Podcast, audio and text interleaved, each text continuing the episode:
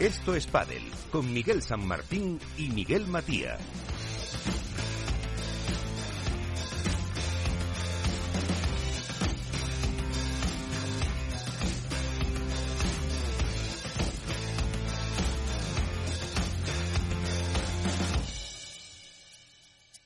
Muy buenas noches desde el estudio Naturgy de Capital Radio. Una semana más para hablar de Padel, una semana para contaros todo lo que pasó en ese campeonato de España que pudimos ver en el Wizzing Center de Madrid y que, como saben, acabó con la victoria en categoría femenina de las AES, eh, de Alejandra Salazar y de Ari Sánchez, y en categoría masculina de Paquito Navarro y de Juan Martín Díaz. Estos serán, pues, algunos de los temas, eh, y ya para ir metiéndonos en lo que va a ser ese eh, Master Final que se va a celebrar en eh, Menorca a mediados de este mes, porque ya estamos aquí en diciembre con Jorge Zumeta en la parte técnica, con eh, Félix Franco. Vamos a comenzar ya este espacio con mucho, mucho, mucho tema que contar.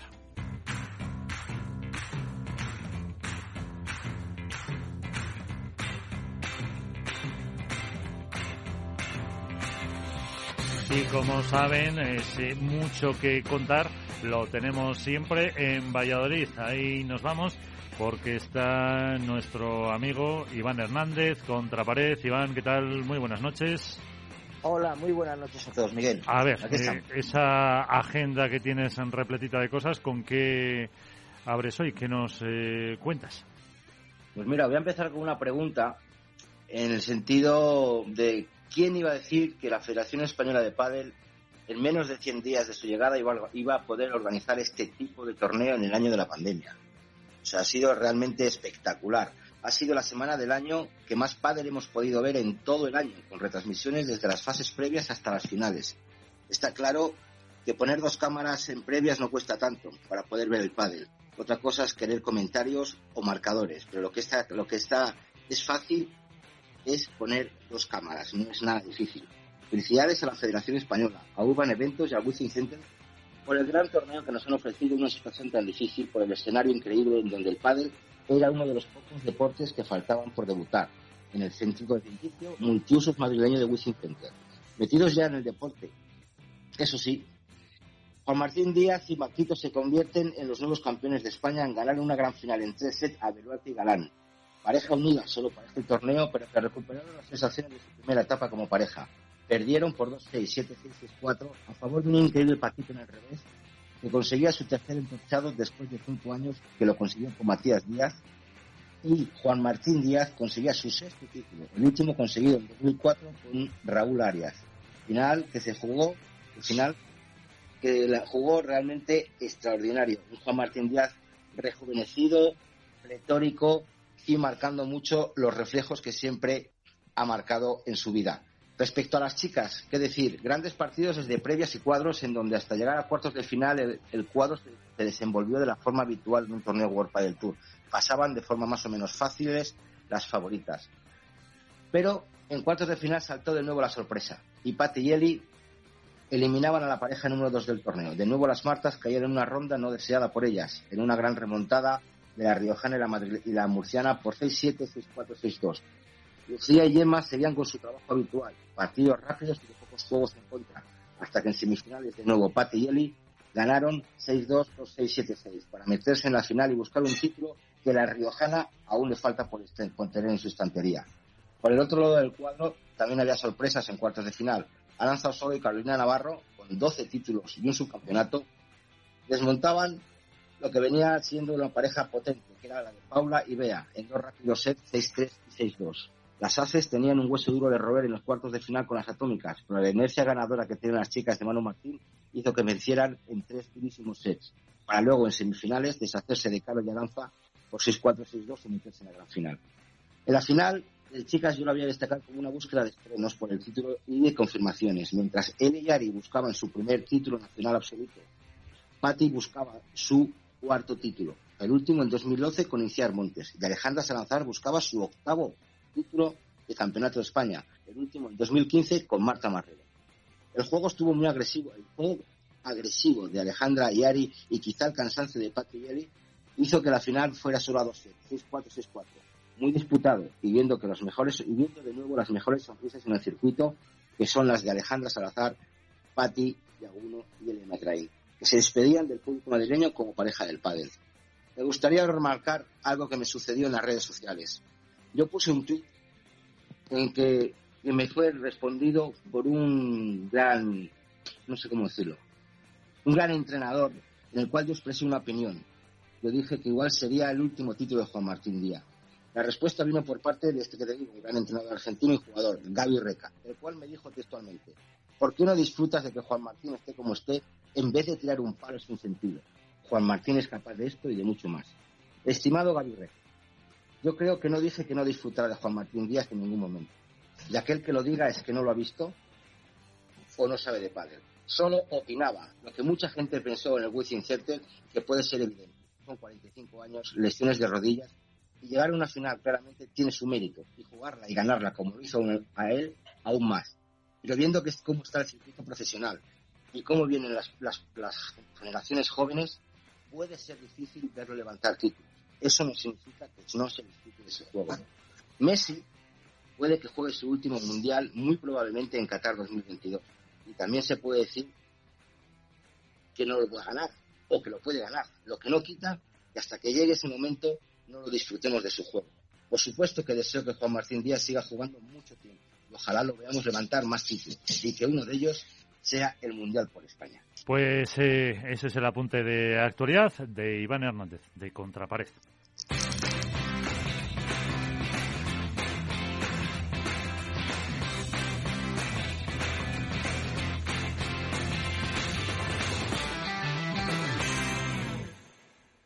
Y ahora vamos eh, a, más calmados a hacer nuestro viaje diferente por el pádel con Cecilia Reiter.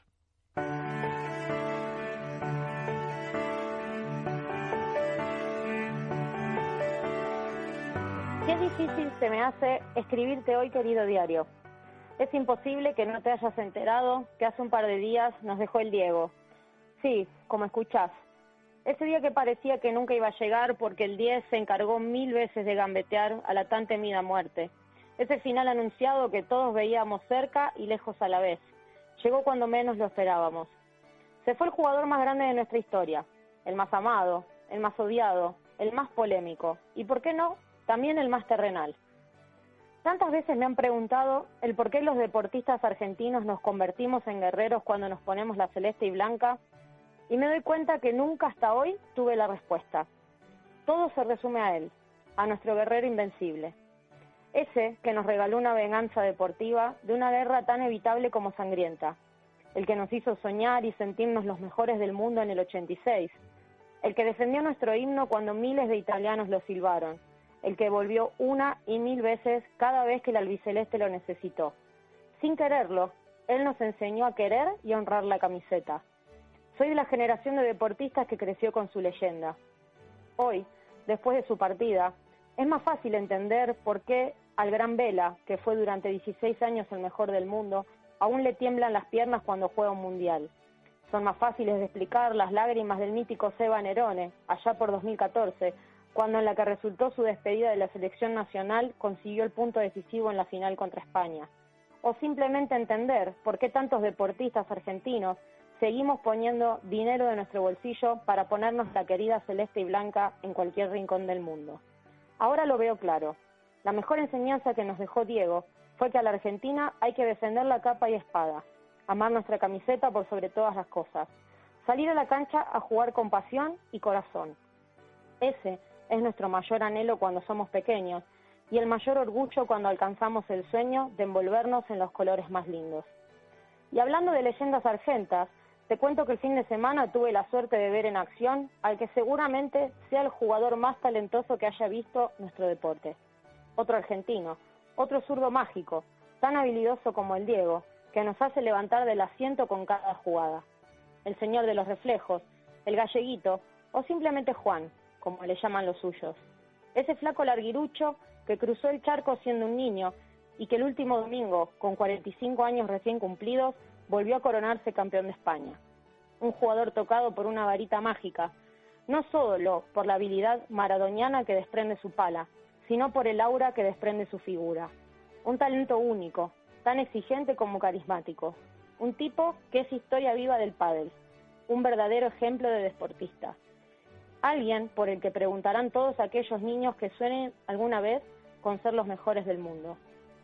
Tantas veces lo han retirado y sin embargo él siempre vuelve y de paso se encarga de recordarnos que lo que él hace solo está al alcance de unos pocos privilegiados. Ojalá podamos seguir viéndolo desplegar su magia durante muchos años, aunque en el fondo todos sabemos que el día del adiós está cada vez más cerca. Ese día también espero poder estar en la grada para despedirlo de pie y con la mayor de las ovaciones. Pero ese momento todavía no llegó, así que mientras tanto, disfrutemos de nuestro genio. No habrá otro igual. Por mi parte, me considero una afortunada porque también juego al lado de una leyenda inagotable. No es zurda ni argentina, pero sí malagueña y exquisita. Una de las mejores jugadoras de la historia del pádel. Otra que con 44 años se plantó nada más ni nada menos que en semifinales y que sigue disfrutando en la pista como el primer día que la pisó. Otro ejemplo de lo que significa ser un número uno, una deportista para enmarcar. Disfrutémoslos, admirémoslos y aplaudámoslos mientras nos sigan regalando su magia con la paleta. Como ellos hay muy pocos y como decimos en Argentina, viejos son los trapos. El viaje diferente por el pádel de Cecilia Reiter.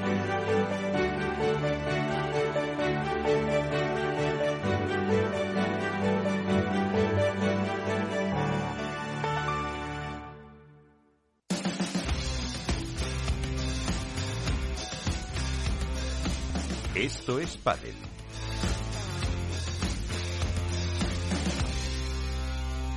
Y en esto es Padel vamos a analizar eh, también desde el punto de vista técnico qué dio de sí ese campeonato de España que comentaba Iván antes en esa reflexión y en esa actualidad eh, del principio. Para ello seguimos con eh, Cecilia Reiter. Ceci, ¿qué tal? Sigues por ahí, ¿no? Hola, ¿qué tal? Sí, me puedo quedar un ratitín. Sí, cinco minutitos. también nos acompaña John García Ariño, pues otra de las leyendas de este deporte, ex seleccionador nacional. John, ¿qué tal? Encantado de hablar contigo otra vez. ¿Cómo estás? Buenas noches a todos. Buenas noches. Y también tenemos a pues la gran comentarista de este campeonato de España y compañera habitual nuestra, María Baconig. María, ¿qué tal? Muy buenas. Muy buenas noches. ¿Qué tal a todos? Y se incorpora también eh, Álvaro López eh, de Padel Spain. Eh, ¿Qué tal, Álvaro? Muy buenas. Hola, muy buenas, Miguel. Muy buenas a todos. Eh, bueno, vamos a ver un poco ese campeonato de España. María, tú que has estado un poco ahí em, al pie del cañón todos los días comentando y viendo, em, ¿qué sensación te ha quedado? Hablando también un poco desde el punto de vista técnico y de todo lo que ha sido esa organización en la que tú has colaborado eh, como miembro también de la Federación Española. Pues mira, eh, Miguel, yo creo que ha sido un gran éxito, un gran éxito para todos. Se ha conseguido hacer un, un campeonato en un, en un recinto. Bueno, primero se ha conseguido hacer el campeonato de España, que si bien recordáis, eh, ha habido muchas dudas si iba a ser posible dado el año eh, con la pandemia. Entonces, eso es el primer éxito, haber logrado celebrarlo. Ya solamente celebrarlo es un gran éxito. Eh, conseguir que el respaldo de una gran empresa eh, para que pues se pudiese organizar y que, los premios y que la dotación económica para los jugadores existiese. Eso ha sido un segundo factor importantísimo.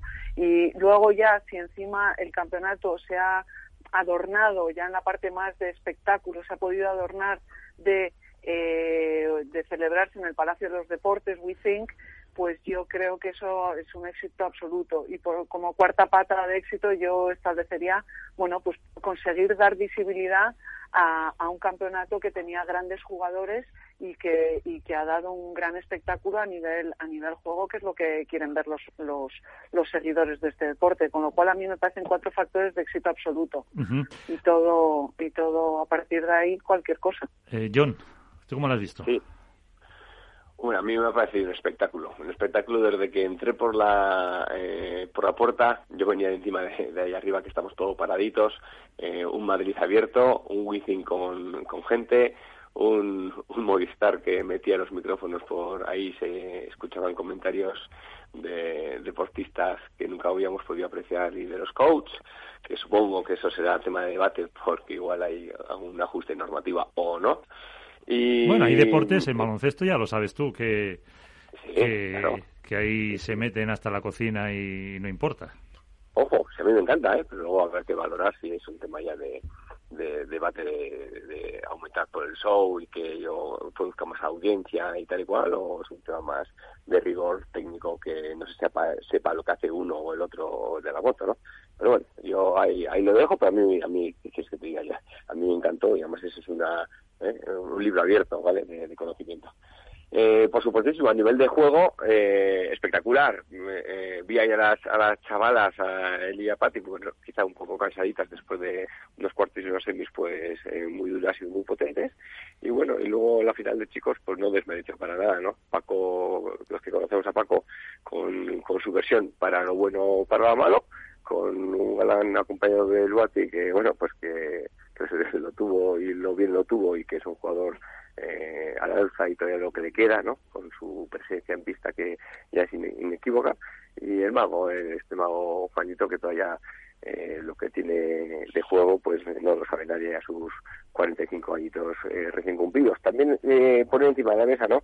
Que, te, que llame la atención que, bueno, pues los jugadores argentinos, fíjate, que había parejas muy buenas para obviamente llevarse campeonato de España como tal, y bueno, se quedaron ahí en, pues en, rondas anteriores, ¿no? Así que yo creo que es una sensación, lo que también ha dicho antes eh, Ceci, ¿no? En el comentario, ¿no? Pues también de sentimientos, de, de, pasión por, por, el país o lo que sea, igual este campeonato como tal, pues los españoles han sacado su mejor versión para llegar a lo más alto. ¿Has visto, Ceci, que te escuchan? sí, ya veo que sí.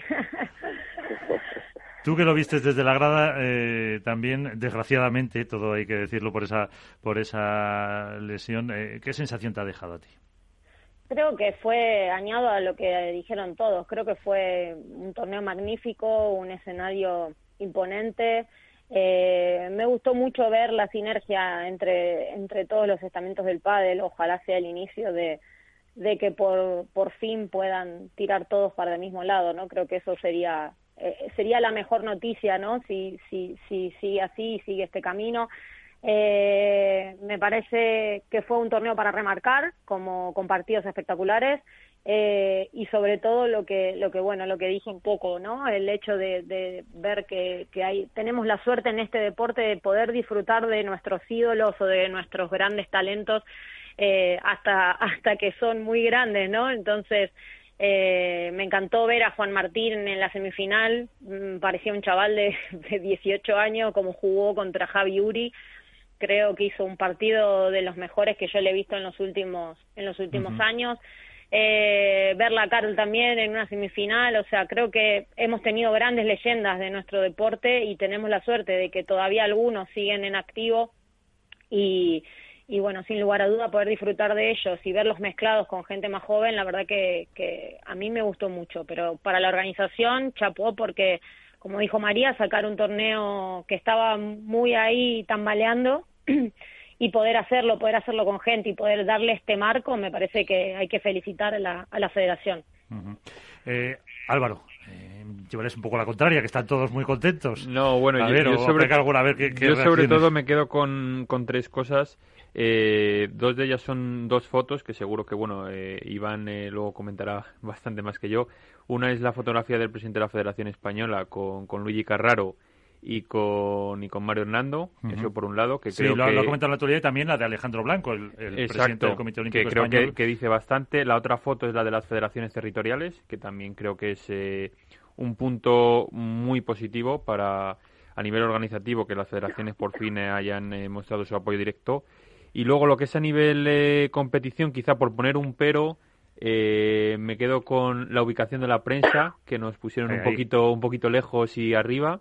La verdad que nos creo que hubiese sido eh, para nosotros que al final estamos trabajando allí y demás, eh, nos hubiesen puesto en otra ubicación hubiese sido un poco, un poco mejor. Eh, y luego a nivel deportivo, pues sobre todo me quedo con volver a disfrutar de Juan Martín. O sea, Juan Martín jugó tanto, bueno, estuvo, jugó todo un torneo fabuloso, pero yo sobre todo me quedo con las semis y la final, que creo que... El inicio de la semifinal, que además fueron a por él, le exigieron un montón, estuvo impresionante. Disfrutó y nos hizo disfrutar. Eh, cómo le acompañó Paquito eh, a un nivel físico tremendo, eh, sobre todo en la final corriendo por detrás de él, eh, defendiendo y tapando todos los huecos posibles. Y, luego me quedo también, eh, bueno, yo me, alegré bastante que él y Patti lógicamente estuviesen en la final y quizá me quedó un poco de, mal sabor la, la, imagen con la que se despidieron Iván Ramírez y Arturo Coello ante Galán y Beluati que no dieron todo el pádel que han estado dando durante el año y quizá es el punto negativo así a nivel de deportivo que se me queda. Pero por lo demás, eh, un campeonato, la verdad que muy bien y desde aquí felicidad, felicitar a toda la organización y demás. Eh, pues ahí está lo que ha sido un poco el campeonato para cada uno de nuestros eh, protagonistas, de cómo lo han visto. y en ese sentido, también tenemos con nosotros para dar su impresión al, al boss, Miguel Matías. El boss, el boss no soy. Bueno, buenas a todos. Gracias, equipo, que habéis estado dándome sostén ahí en tantas, tantas desgracias que me han pasado, madre mía. ¿Cómo es esto? Eh, no sé si estamos aquí con John. Con John, con, María, María, y con Ceci. Bueno, yo lo, primero felicitarles a cada uno por la, parte, por la parte que les toca, tanto a John como a María.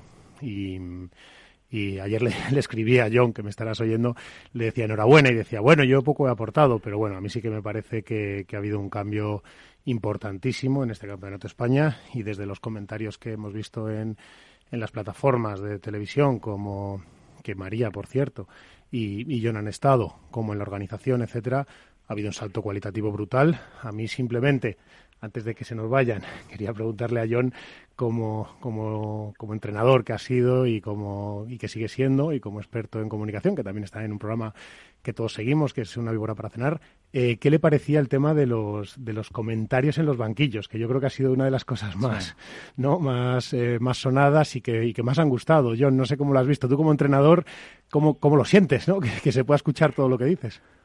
Sí, bueno, eh, perdona, Miguel, antes te voy a hacer un apunte. Ayer cuando te decía que poco o nada hecho es que al final es muy fácil ir a un evento de ese tipo, que, eh, te den un micro, que te digan, oye, eh, tienes que eh, eh, dar tus apreciaciones técnicas o lo que fuera en este partidito y volverte para casa. Eso está chupado, pero en cambio yo lo que sí que siento el trabajo que hay que detrás, desde, la, desde que supongo que la Federación Española le llamará a la puerta a estos de Urban Padel, que le dieran el, el acceso y el, y el crédito a, que lo organizaran y que por supuestísimo contaron con la Federación Madrileña y supongo que a, través de su director eh, del torneo eh, River, pues con todo lo que hay detrás, que es que no me lo quiero ni imaginar, ¿vale? Por eso el, comentario que así así cualquiera así cualquiera eh, comentáis eh, sin tener que hacer ninguna función más, ¿vale? A nivel de lo que me comentas de banquillos, a mí eso me parece un espectáculo. Yo, de hecho, cada vez que hay, como hemos dicho, ¿no? por ejemplo, en básquet, los tiempos muertos, ahí se ven todas las reacciones de, de tanto del entrenador, de los jugadores, quién es el que el, jugador que está haciendo equipo, quién es el que está eh, eh, dando un paso adelante, quién es el que eh, se mete para atrás, qué, qué coach es el que dice la palabra para ti igual correcta o no, cómo aprendes de la experiencia y cómo aprendes de al final también de esas vivencias. Es una final es tener una ventanita donde verdaderamente también seguir uno tirando para arriba, tanto jugadores como por supuestísimo los técnicos que como técnicos que son, espero que estén en el día a día con esa formación continua que merece. Porque Ceci y María, eh, como jugadoras, eh, es verdad que ha habido algún algún mensaje por ahí, porque escuchamos algún audio de que venía a través del vídeo, ¿no? De la, de la proyección de, en estas plataformas de, de algunos entrenadores que han chocado mucho. Yo recuerdo que alguno decía, pues tírale aquí, que, que, que no sabe hacer esto, lo otro. Eh, claro, esto hay que contextualizarlo, porque claro, que no sabe, todos sabéis una barbaridad, sobre todo los que habéis sido jugadores, que vosotros tres lo habéis sido, pero es una forma de hablar, yo creo, ¿no? Yo creo que los entrenadores aquí eh, les ha pillado uno desprevenidos, porque yo creo que en baloncesto intentan cortarse bastante para, para no, aunque a veces se les va con la tensión. cada uno, bueno, tú habrás oído a Pablo Lasso. sí, Lasso es de los que menos se corta. Lo comparas con esto y vamos, suavidad pura. Claro, pero aquí no estábamos acostumbrados, ¿no? Yo creo que es como todo, eh, es acostumbrarse a un cambio de las normas. De juego, no de las normas estrictamente, quiero decir eh, literalmente, que eh, mm, no están acostumbrados a que les metan el micrófono, ellos hablan libremente en un contexto donde estás explicando dónde tienes que tirar, pues de repente a lo mejor dices, oye, tírale a este que no tiene ni idea del revés. Ni quiere decir que no tenga ni idea del revés, porque si se hace del revés, o, lo que sea, se hacen comentarios. A mí, a mí me ha parecido, mm, como aficionada, me ha parecido maravilloso poder oír a, yo que sé, a Manu explicando la táctica eh, y, diciendo dónde está la táctica.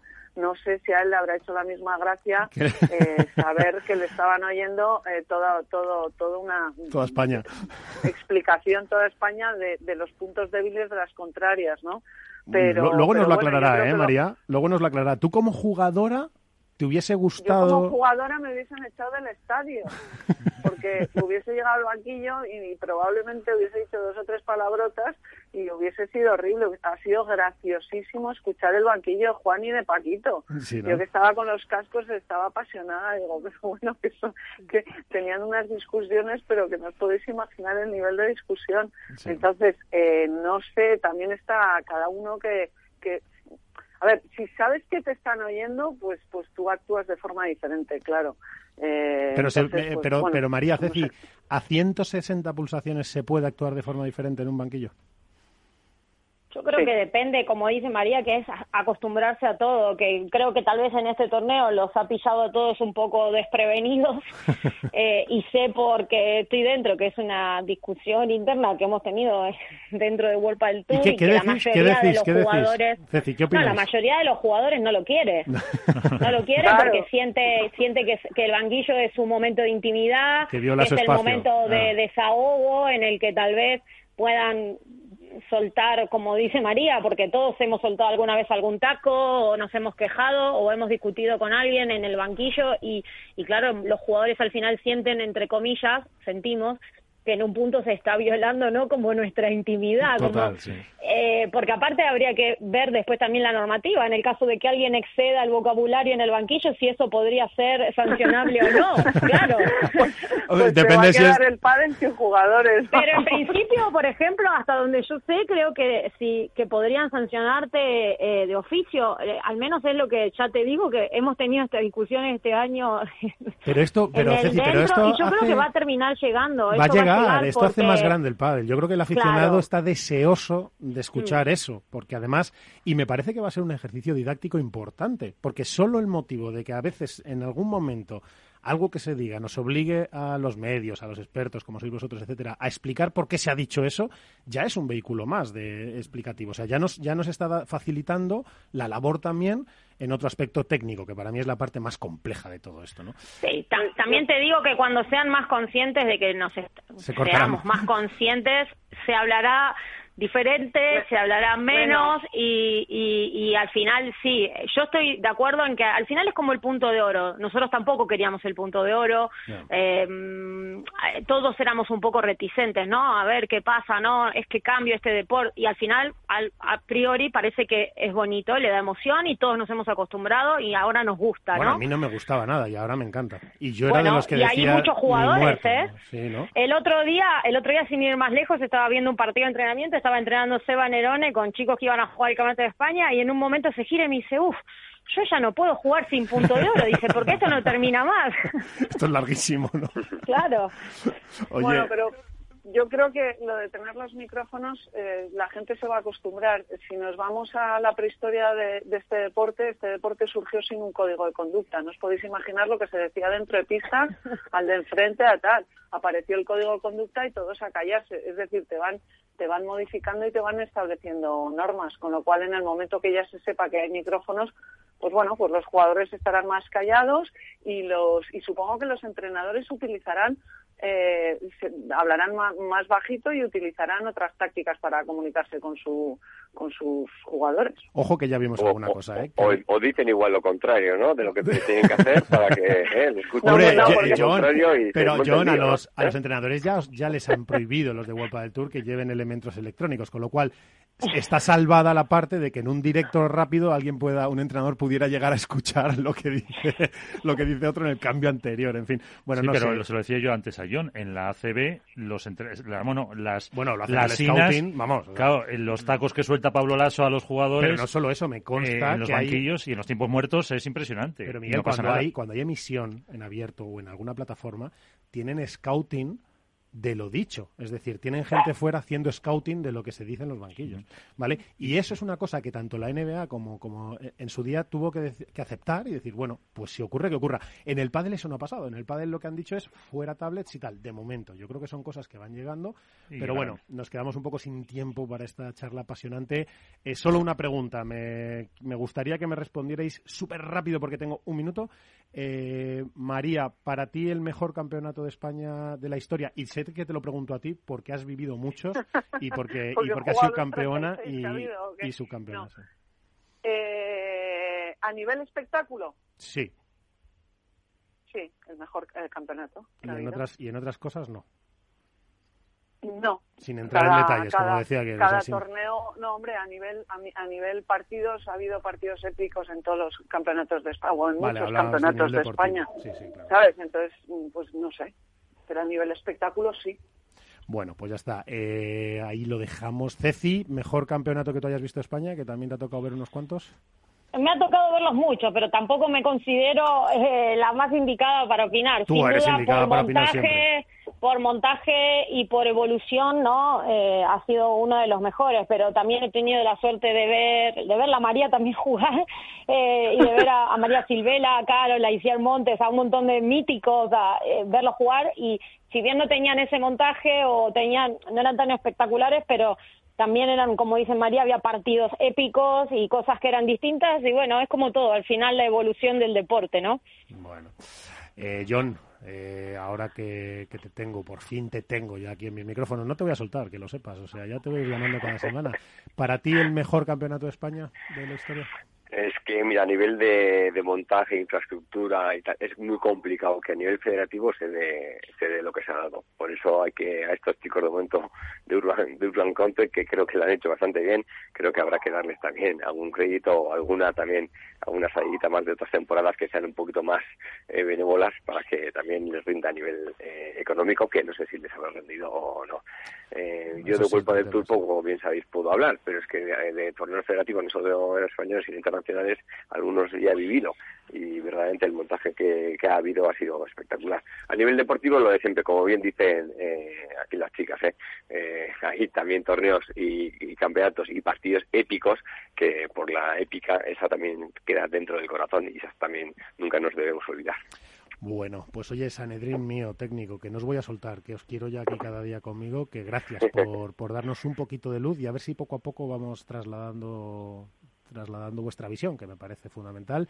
Gracias, me he quedado sin tiempo. Buenas noches, equipazo. Nos vemos en, en la siguiente. Gracias a vosotros. Un abrazo. Buenas fuerte. noches. Chao, Ceci.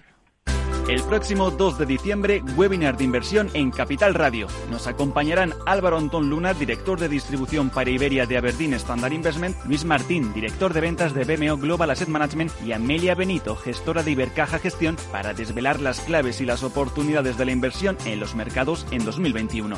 Reserve su plaza para esta jornada conducida por Luis Vicente Muñoz en el mail eventos@capitalradio.es y recibirá el enlace para acceder. Webinar de inversión en Capital Radio, el 2 de diciembre a las 5 de la tarde.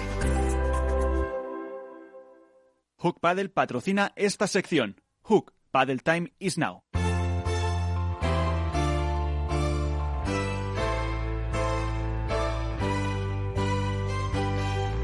En Esto es Padel comienza el debate.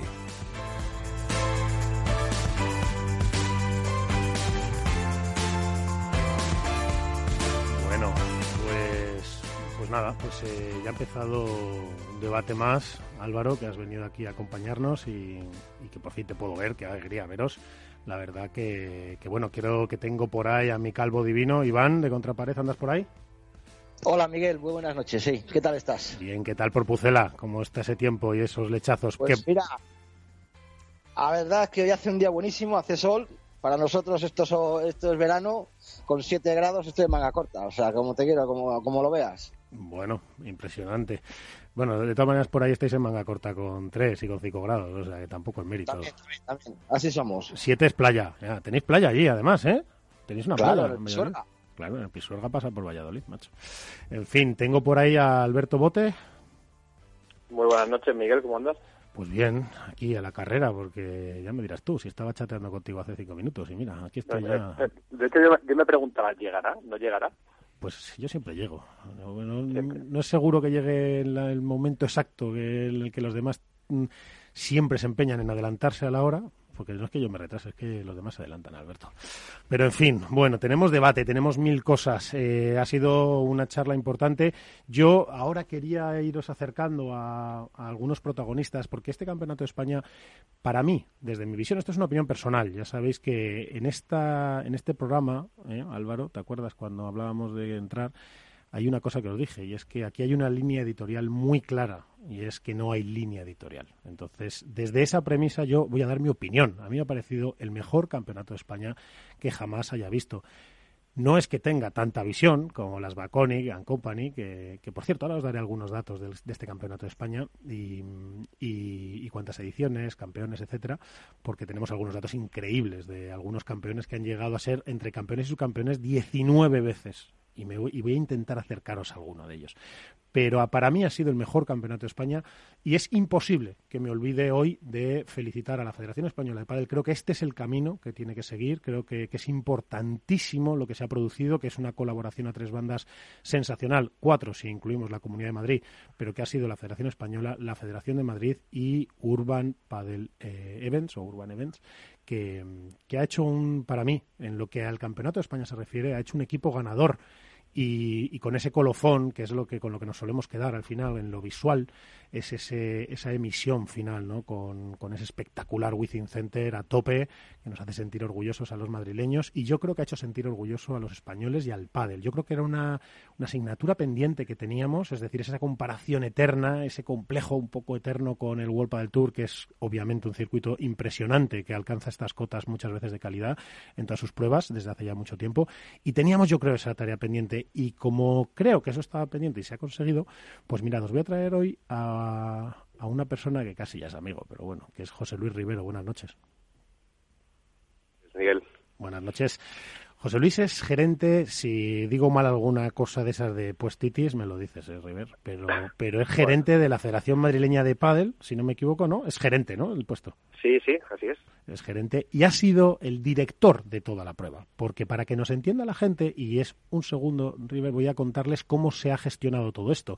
Esto se hace primero por la iniciativa que año tras año tiene la Federación Española de hacer esta prueba, con lo cual pues ya es de valorar que la española, pues oye, eh, intente cada año hacer esta prueba, sobre todo en el 2020, con todos los problemas que ha habido, porque además se acerca eh, Urban Events a, la española y deciden que quieren empezar a promover esto, que quieren ser promotores de grandes, de grandes eventos relacionados con el pádel y de la gestión del pádel, y entonces es cuando le llega a la Federación Madrileña su turno y es el, yo creo, que es el, el, canalizador, el vehículo que abre, que abre un poco las puertas a la gestión, eh, tanto de personal como de dirección de la prueba, como en recursos, como en activos, etcétera, porque eh, Rivero, para que les podamos, para que podamos dar un poquito de visibilidad, eh, quería dar algunos números. ¿Cuánta gente ha tenido que colaborar y ha estado trabajando para que saliera esta prueba? Bueno, pues si, si contamos personal de organización, podemos estar hablando de unas 30, casi 40 personas, más de 30 voluntarios, eh, personal, bueno, ya esto sin contar eh, gente propia del, del, del Withing Center, bueno, en fin, gente de Movistar, bueno, nos podemos ir prácticamente a, a 70, 80 personas. 70, 80 personas, es una barbaridad, ¿no? Yo creo que la gente, me parece bonito que la gente, más allá de la parte deportiva, que es lo que todo el mundo quiere, que conozca eh, qué hay detrás, qué hay por bambalinas, qué hay en la tramoya, ¿no? De, de, de, cuál es el atrezo que no se ve de, un, de una prueba. Me decías ayer, Rivero, que tuve, que tuve, tuve ganas de charlar un rato contigo, eh, que había hasta 30 voluntarios, ¿puede ser? Sí, sí, sí, la verdad es que... ¿Cómo se consiguen 30 voluntarios?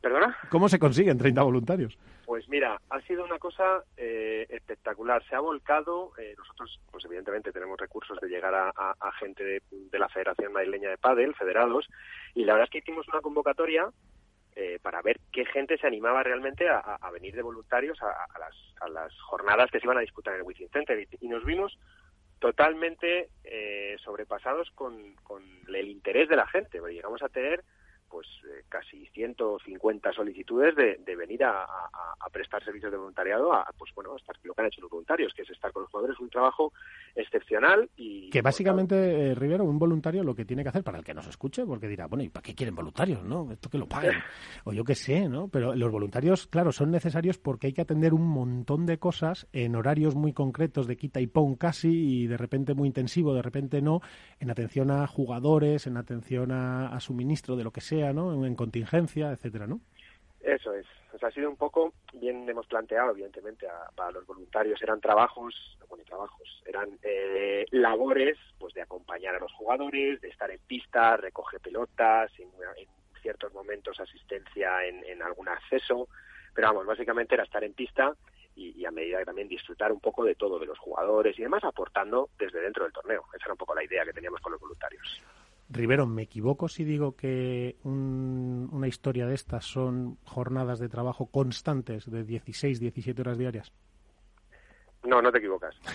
Así ha, sido. O sea, entre 16, 18 de todos, ¿eh? O sea, ha sido un trabajo, bueno, enorme, lo que llevan este tipo de eventos que tan tan grandes y, bueno, eh, sabíamos a lo que a, que a lo que nos exponíamos con esto. ¿eh? La, apuesta de la Federación Madrileña es muy fuerte porque, porque eh, acoge el reto de, de Urban, que, que, se mete a tope y que decide apostar eh, con todo, con este torneo, con todos los riesgos que eso implica y el trabajo y todo, pero decide apostar a tope y recibe, ¿no? Recibe la Federación Madrileña ese reto o esa llamada. Yo no sé quién es el, yo no sé si esto es por obligación, es decir, porque una Federación Madrileña, Rivero, tiene que dar eh, soporte a todo esto, es un acuerdo que se decide, es porque la Federación Madrileña quiere ayudar, o sea, ¿por, por qué? Para que nos entiendan los que nos escuchan, ¿por qué una Federación Madrileña tiene que estar involucrada, e implicada aquí? Bueno, la obligación no, no hay, obligación como tal no, no hay, pero sí que es verdad que, que en eso sí que la Federación Española ha hecho un, bueno, pues cree que, que, lo más adecuado es apoyarse en la Federación Territorial de donde, se celebra el, la prueba. Que me parece una apuesta ganadora. claro, o sea, es, es, parece lo más coherente y además el, el bueno la apuesta de, de, la Federación Española por, por el torneo, por Urban, y por nosotros como ese elemento de pegamento para coordinar un poco todo ha sido total y la confianza ha sido total. O sea Habéis sido los, los, los garbajosa de esto, ¿no? los Jorge pegamento que decía Andrés Montes. Oye, eh, River, mira, eh, tengo por aquí a Pedro San Román, que no es Pedro San Román, que es Peter para mí, San Román. Pero mira, le tengo por aquí y va a hablar un rato con nosotros. Peter, buenas noches. ¿Pedro? Bueno, vamos a ver si recuperamos esa, esa conexión. Te quería seguir haciendo preguntas mientras tanto, eh, José Luis. Lo primero, eh, en tu posición en este, en este torneo ha sido la de director del torneo. Así es. Sí, esa, esa figura un poco, pues es un ente dirigiendo el torneo de manera técnica, un poco eh, pues ese, ese nexo de unión entre lo que es la coordinación del evento en sí, con, con todo el ámbito federativo, con toda la gente de la organización, esa ha sido un poco la, la figura. Staff técnico, supongo, jueces árbitros, eh, normativas. sí, ¿no? Claro, un poco todo, cada, cada federación y cada ente en su, en su parte, porque todas las decisiones técnicas puras sí que era un tema de, competición de, la Federación Española en este caso y de, la Federación Española con los jueces árbitros, pero bueno, ese, ese, pegamento de coordinar todo, de que todo vaya a buen puerto, de la comunicación entre, entre Urban y la Federación Española, todo eso ha sido la, la, labor que hemos desarrollado durante este, esta semana. River, ¿cuántos jueces árbitros se necesitan para un torneo de esta dimensión? Pues mira, para este, para este torneo se han necesitado ocho. Ocho, claro. cuatro, cuatro principales, que son los, que han estado en, bueno, un juez, juez árbitro principal, eh, que es el que coordina un poco a todo el resto. Otros tres para todas las jornadas de, de Wizzing, que han ido de miércoles a, domingo, y luego además otros cuatro auxiliares que pusimos en, en, en, Liza, pues durante la fase de previas y preprevias, porque la verdad es que eh, el, en la inscripción ha pues, vamos, superó todas las expectativas y hubo que tener pues, pues, varias sedes y claro, eso supone tener más jueces árbitros, más personal, más recursos y, al final, pues ya te digo, son cuatro principales, por así decirlo, y, otros cuatro más de, apoyo. Más todos los que han estado en prácticas, que han estado tres o cuatro en prácticas también echando una mano como, como el que más, vamos. Bueno, qué barbaridad. Eh, ahora seguiremos viendo algunos datos. Ya tengo, creo que tengo a Pedro San Román por ahí. Pedro. Hola, buenas noches. ¿Me escucháis? Sí, te escuchamos bien. Yo decía antes, Pedro, que no sé cómo llamarte, si Pedro o Peter. claro, es un exceso de confianza, pero yo, pues, para mí eres Peter San Román. Bueno, me puedes, me puedes llamar Peter San Román, que en el mundo del pádel es como me llama todo el mundo. Todo el mundo. Y además vamos a aprovechar y le vamos a dar un saludo a tu padre, que nos estará escuchando, a Miguel, que me tiene abandonado, por cierto, porque hace tres o cuatro años que no me da membrillos. Y ya es, pero bueno, eso eso lo vamos a dejar porque como me pongo a hablar de comida vamos a aparecer esto el de la morena por la noche. Oye, eh, Pedro, bueno, Pedro para los que nos estáis escuchando es el presidente de esta compañía que, que de repente ha salido con fuerza, que es que es, eh, no sé si es Urban Events Paddle o Urban Paddle, perdóname. Que, que, Es, Urban, es Urban Events. Urban Events, ¿verdad? Sí. Y, Pedro, lo primero, enhorabuena, de verdad, y gracias, porque yo creo que vuestra apuesta ha sido fortísima. Eh, eh, nos habéis brindado, gracias a la colaboración que habéis tenido con la Federación Madrileña y con la Española, que para mí es un, como he dicho, es un trípode ganador, es una apuesta ganadora que ha demostrado que junto con la Comunidad de Madrid trabajando, es decir, si al final comunidad, federación, toda la, empresa promotora y, la española trabajan juntos, yo creo que se ha conseguido lo que teníais en la cabeza pero confírmamelo tú, ¿era esto lo que queríais? Para mí, ya lo he dicho Pedro, no es por la amistad contigo, ni por nada, es porque lo creo honestamente, es el mejor campeonato de España que yo he visto nunca. Bueno, muchas, muchas gracias. La verdad que, bueno, ha sido, ha sido todo demasiado deprisa, o llevamos trabajando en el proyecto dos meses y, bueno, a medida que el proyecto iba saliendo, poco a poco, pues nos íbamos poniendo como metas, ¿no? Oye, pues, ¿por qué no vamos a ir al, al y al final, bueno, pues con la ayuda de, la Federación Madrileña y la Comunidad de Madrid y luego, bueno, sobre todo la Federación Española, que es la que ha apostado por nosotros desde el principio, por una empresa completamente nueva, pues conseguimos tener el Wizzing, que para mí ha sido un escenario fantástico para coger una prueba así y darle este primer salto de, calidad a la, a la competición.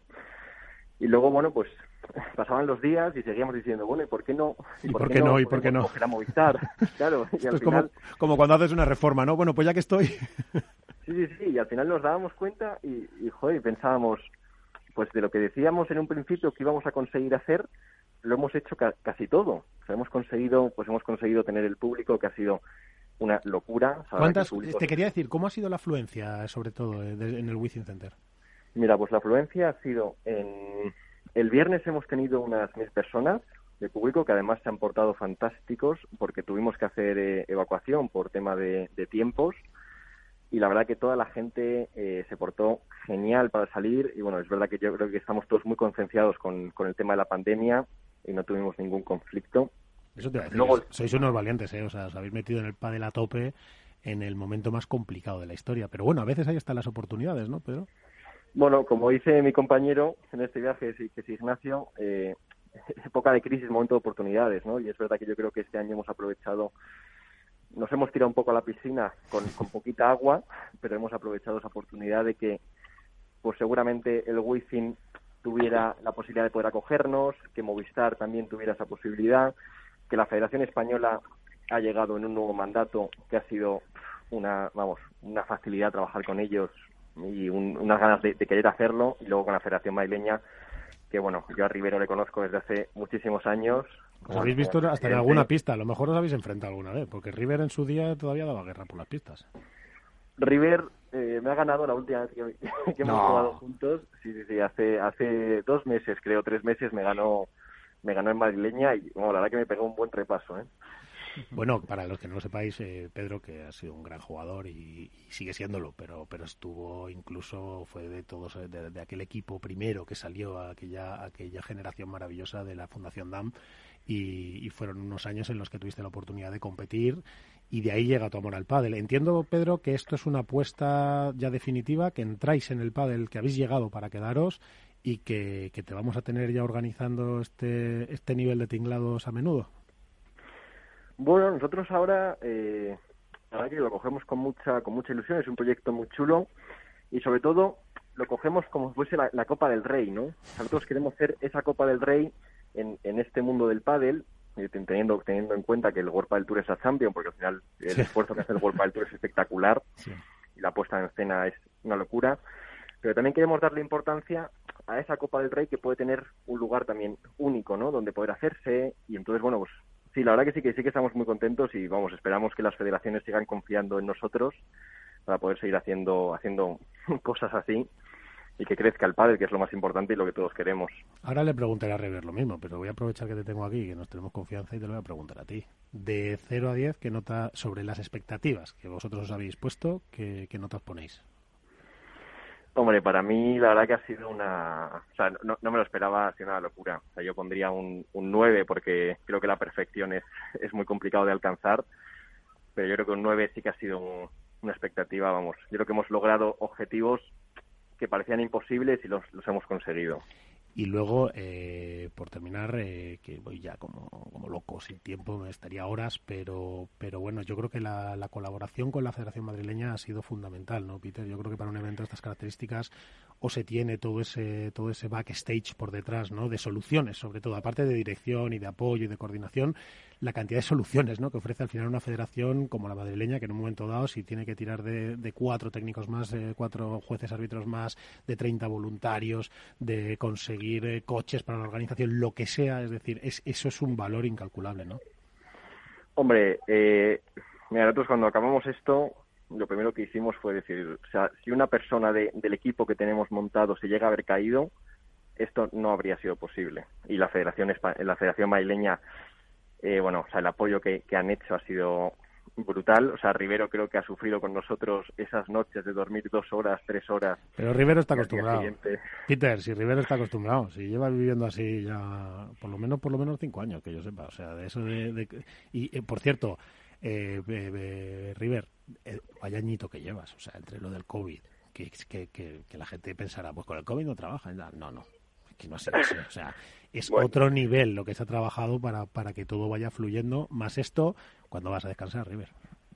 Bueno, bueno, buenas, lo primero, buenas noches, Peter, que no te, no te he saludado, ya nos hemos, aunque hemos hablado estos días mucho, te vuelvo, te vuelvo a dar la, la enhorabuena por todo esto, ya te lo he dicho en privado, en público, pero vamos, enhorabuena por, por cómo ha salido todo, por el proyecto, por la idea, por las ganas, por la ilusión, por el trabajo, que, que bueno, que se ha visto mucho, pero que, que sabemos, sabemos lo que ha sido. Y, y respecto al, al año, pues es que los años vienen como vienen, Miguel. Entonces hay que hay que atacarlos de la manera que, vengan. Y este año ha sido muy complicado. Ha tenido, por supuesto, eh, muchísimas cosas malas, pero también cosas buenas como, como este campeonato y oportunidades como este campeonato. Entonces, bueno, eh, al final cada uno tenemos que desarrollar el trabajo que nos toca y cuando nos toca. Así que nada, cero, Oye. cero quejas. Bueno, luego siempre hay cosas, que, que hay muchas cosas. Es que esto es un tinglao muy gordo. Eh, River, eh, de 0 a 10, ¿qué nota os ponéis? Pues eh, yo voy a poner un, un, un nueve y medio, ¿vale? Te pongo un nueve y medio porque, sea, precisamente para poder llegar al 10 en- Bueno. en algún momento y para seguir trabajando y no bajar esa... esa- Hombre, a nosotros no nos lo quitéis esto ya. O sea, ya te lo digo, Peter, de River. No, no, claro, o sea, nosotros... Una no- vez pruebas el caviar ya... Claro, o sea, ya nosotros ya hemos probado esto. Quiero decir, esto es como el buen jamón, ¿no? Mira, mi mujer es de Venezuela y decía que le gustaba mucho el jamón serrano, pero que todos eran más o menos iguales. Hasta que un día le di uno bueno, ¿no? Y entonces ya cuando le traigo un jamón ahora, que bueno, pues está bien, pero tal, me dice, no, pero esto no es. Esto es lo mismo. Es decir, ahora que ya hemos probado esto, esto ya no nos lo podéis quitar, Peter. O sea, para cua- esto nosotros lo queremos ya, por lo menos, no sé, el año que viene vamos a tener esto o no. Yo, yo se lo comentaba, eh, de- de- un- una anécdota, Peter, muy rápida. Sí, sí, sí. Eh, eh, yo le comentaba a, a- a Ramón Morcillo, precisamente ayer, a- al presidente de la, de la Federación Española, de la Federación Española, uno de los, de los grandes que ha hecho una labor también, este, yo creo que ha dormido eh, tan poco como nosotros toda esta semana. Bueno, Y- se y le ha visto verdad- llevar hasta agua, o sea, de un lado Claro, a otro. O sea, que ha sido la labor de, de, de Ramón durante toda la semana y durante todo el campeonato ha sido también tremenda, e impecable. O sea, que, que vamos. Y se lo comentaba, le decía, mira, llevas, llevas tres meses de legislatura, digo, esto es un hito. Ahora ya, el problema es que está muy bien y ahora tienes un, el listón altísimo para lo que queda de legislatura. Así que está fenomenal, pero tienes, vas a tener ese, ese problema. Nos reíamos porque evidentemente no es un problema, es, es, es algo Es un maravilloso. reto, es un reto. Eh, Peter, ¿te ¿tenemos esta prueba otro año más o qué? Mójate, venga, ahora que no te escucha nadie. Sí, sí, sí, yo creo que sí, vamos, si la federación nos, nos vamos, quiere seguir con nosotros, que yo creo que está, que está contenta con, con el trabajo, seguiremos haciendo pruebas y queremos hacer, o sea, queremos hacer que el padre crezca y la mejor manera es, juntar a la Federación Española a la Federación Territorial, que en este caso ha sido la madrileña, Sí, que la ha sido comunidad, y vos- la comunidad y vosotros, sí. Yo creo que ha sido un equipo muy ganador, sí. Bueno, pues Peter, yo, como no lo decís vosotros, que la gente sepa que fueron 1.200, 1.400 personas, que era el límite total de todo, que ha sido un éxito de afluencia, que ha sido un éxito de retransmisión, que ha sido un éxito de organización, que me quedo sin tiempo, que también estaría horas con vosotros, Mm. pero no me hubiera perdonado, Pedro, no dedicarte este espacio y, y, bueno, vaya entrada que has tenido en el mundo de la organización de historia del pádel. Así que ahí tienes el reto y el listón, Pedro. Bueno, muchas gracias a vosotros por, por recibirnos. La verdad que estamos encantados y esperamos volver dentro de poco con alguna novedad aquí con vosotros. Venga, pues te vienes un día aquí y nos lo cuentas, ¿vale? Y aquí en el estudio, con más calma, nos cuentas toda la historia y te traes a tu padre que me tiene que traer membrillos. ¿Vale? Perfecto. Bueno, buenas noches, Peter. Enhorabuena, ¿eh? Enhorabuena, de verdad. de. Buenas noches y muchas gracias. Un abrazo para todos. Bueno, buenas noches, River. Pues nada, descansa lo que puedas y, y hasta la siguiente, que te llegará en breve, porque como en la madrileña sois así y no paráis, pues alguna historia llegará. Bueno, pues, pues muchísimas gracias, Miguel. Nada, solo faltaba. Gracias a vosotros, enhorabuena por el trabajazo. No quería, eh, José, que, que la gente no supiera cuál ha sido el equipo ganador y cómo, cómo se ha hecho, que insisto, es la española, pero también es la madrileña y, por supuesto, los grandes desconocidos que se quedaban por detrás, que era este Urban Events, que, que yo creo que han sido, que gracias a ellos y al trabajo vuestro y al de la FEP ha salido esto. Así que un fuerte abrazo, Rivero. Bueno. Gracias. Mm, Pues ya está. Pues oye, Álvaro, eh, pues impresionante las cifras, impresionante el montaje, ¿no? Luego cuando, cuando vemos eso por la tele o cuando vemos todo decimos, qué maravilla. Bueno, es que detrás de eso hay 60, 70 personas trabajando. Hombre, yo que tengo menos campeonatos de España a la espalda que tú, unos cuantos menos. eh, bueno, yo sí es verdad que viví el anterior, eh, bueno, no el anterior, el de Canarias, miento, eh, de hace un par de años y bueno, eh, sin menospreciar obviamente a, al esfuerzo que hizo en su momento la Federación Canaria, eh, vamos, esto no tiene nada que ver. Ha sido un campeonato que a nivel de, de streaming ha sido valorado muy positivamente, ha habido muy buenos comentarios, pegándole algún algún corte que otro a World del Tour, comparando un poco eh, la calidad de los streaming, de los comentarios y demás.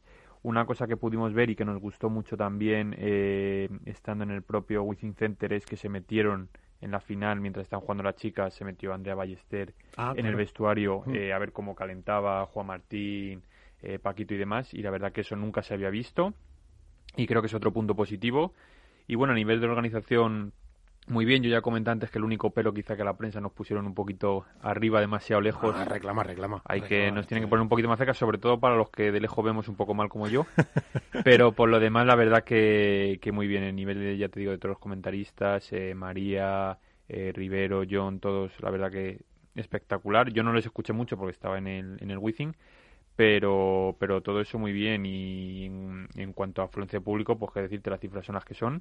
Y desgraciadamente no se ha podido llenar el Wizzing por, Se los- hubiera por- llenado, ¿eh? por los problemas creo- de la pandemia. Pero, pero la respuesta del público en Madrid ya sabes que es plaza grande y la respuesta del público ha sido tremenda. Además se animaban, eh, no hicieron la ola, pero vamos, aplaudían, coreaban, gritaban todo muy bien. Yo creo que la gente está deseando, ¿no? Está deseando pádel, está deseando eventos, está deseando, yo creo que... Sí, y además la presentación de los, de los jugadores en la final con la música, eh, al más puro estilo NBA o Sí. incluso pressing catch americano, eh, la verdad que a mí me, me sorprendió y, y me gustó, me gustó bastante. Pues mira, que te sorprenda a ti y a, lo- y a- y a Iván y a Alberto, que ahora, ahora entraremos todos, no lo sé. Pero sí me gustaría saber la opinión de una campeona. Fijaros a quién os he traído. Porque hay más campeonas. No solo este fin de semana han ganado Alejandra y Ari en chicas. Es que esta semana, este fin de semana, hemos podido festejar lo que es el Campeonato de España. Y eso nos trae a la memoria gente como María Silvela. María Silvela, buenas noches. Hola, ¿qué tal? ¿Qué tal? Bueno, María, para, para los muy novatos, porque, porque a los demás es imperdonable. Pero bueno, ahora que como nos escucha tanta gente, porque esto ha crecido mucho, María, y ahora ya nos escucha muchísima gente.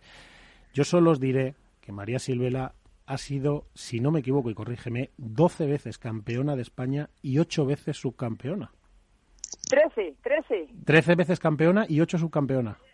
Trece subcampeona, Ah, no me lo sé bien, creo que sí, pero trece veces campeona de España, la primera vez con 12 años. Y la, y es decir, estamos hablando de una jugadora, para que veáis, que con 12 años que con 12 años ganó el Campeonato de España, pero lo hizo 13 veces más y 8 veces más. O sea, ostenta solo en esto 21 títulos.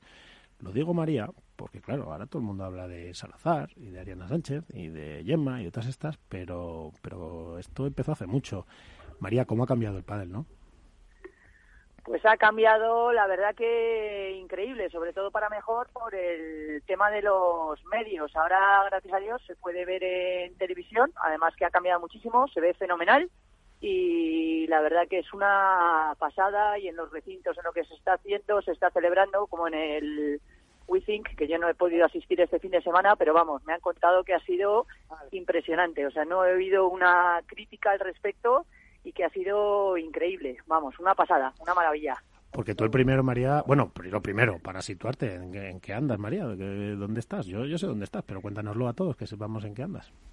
Estoy, pues ahora mismo, eh, bueno, llevo la escuela de pádel del Olivar de la Hinojosa, Mítico llevo ya casi 24 años.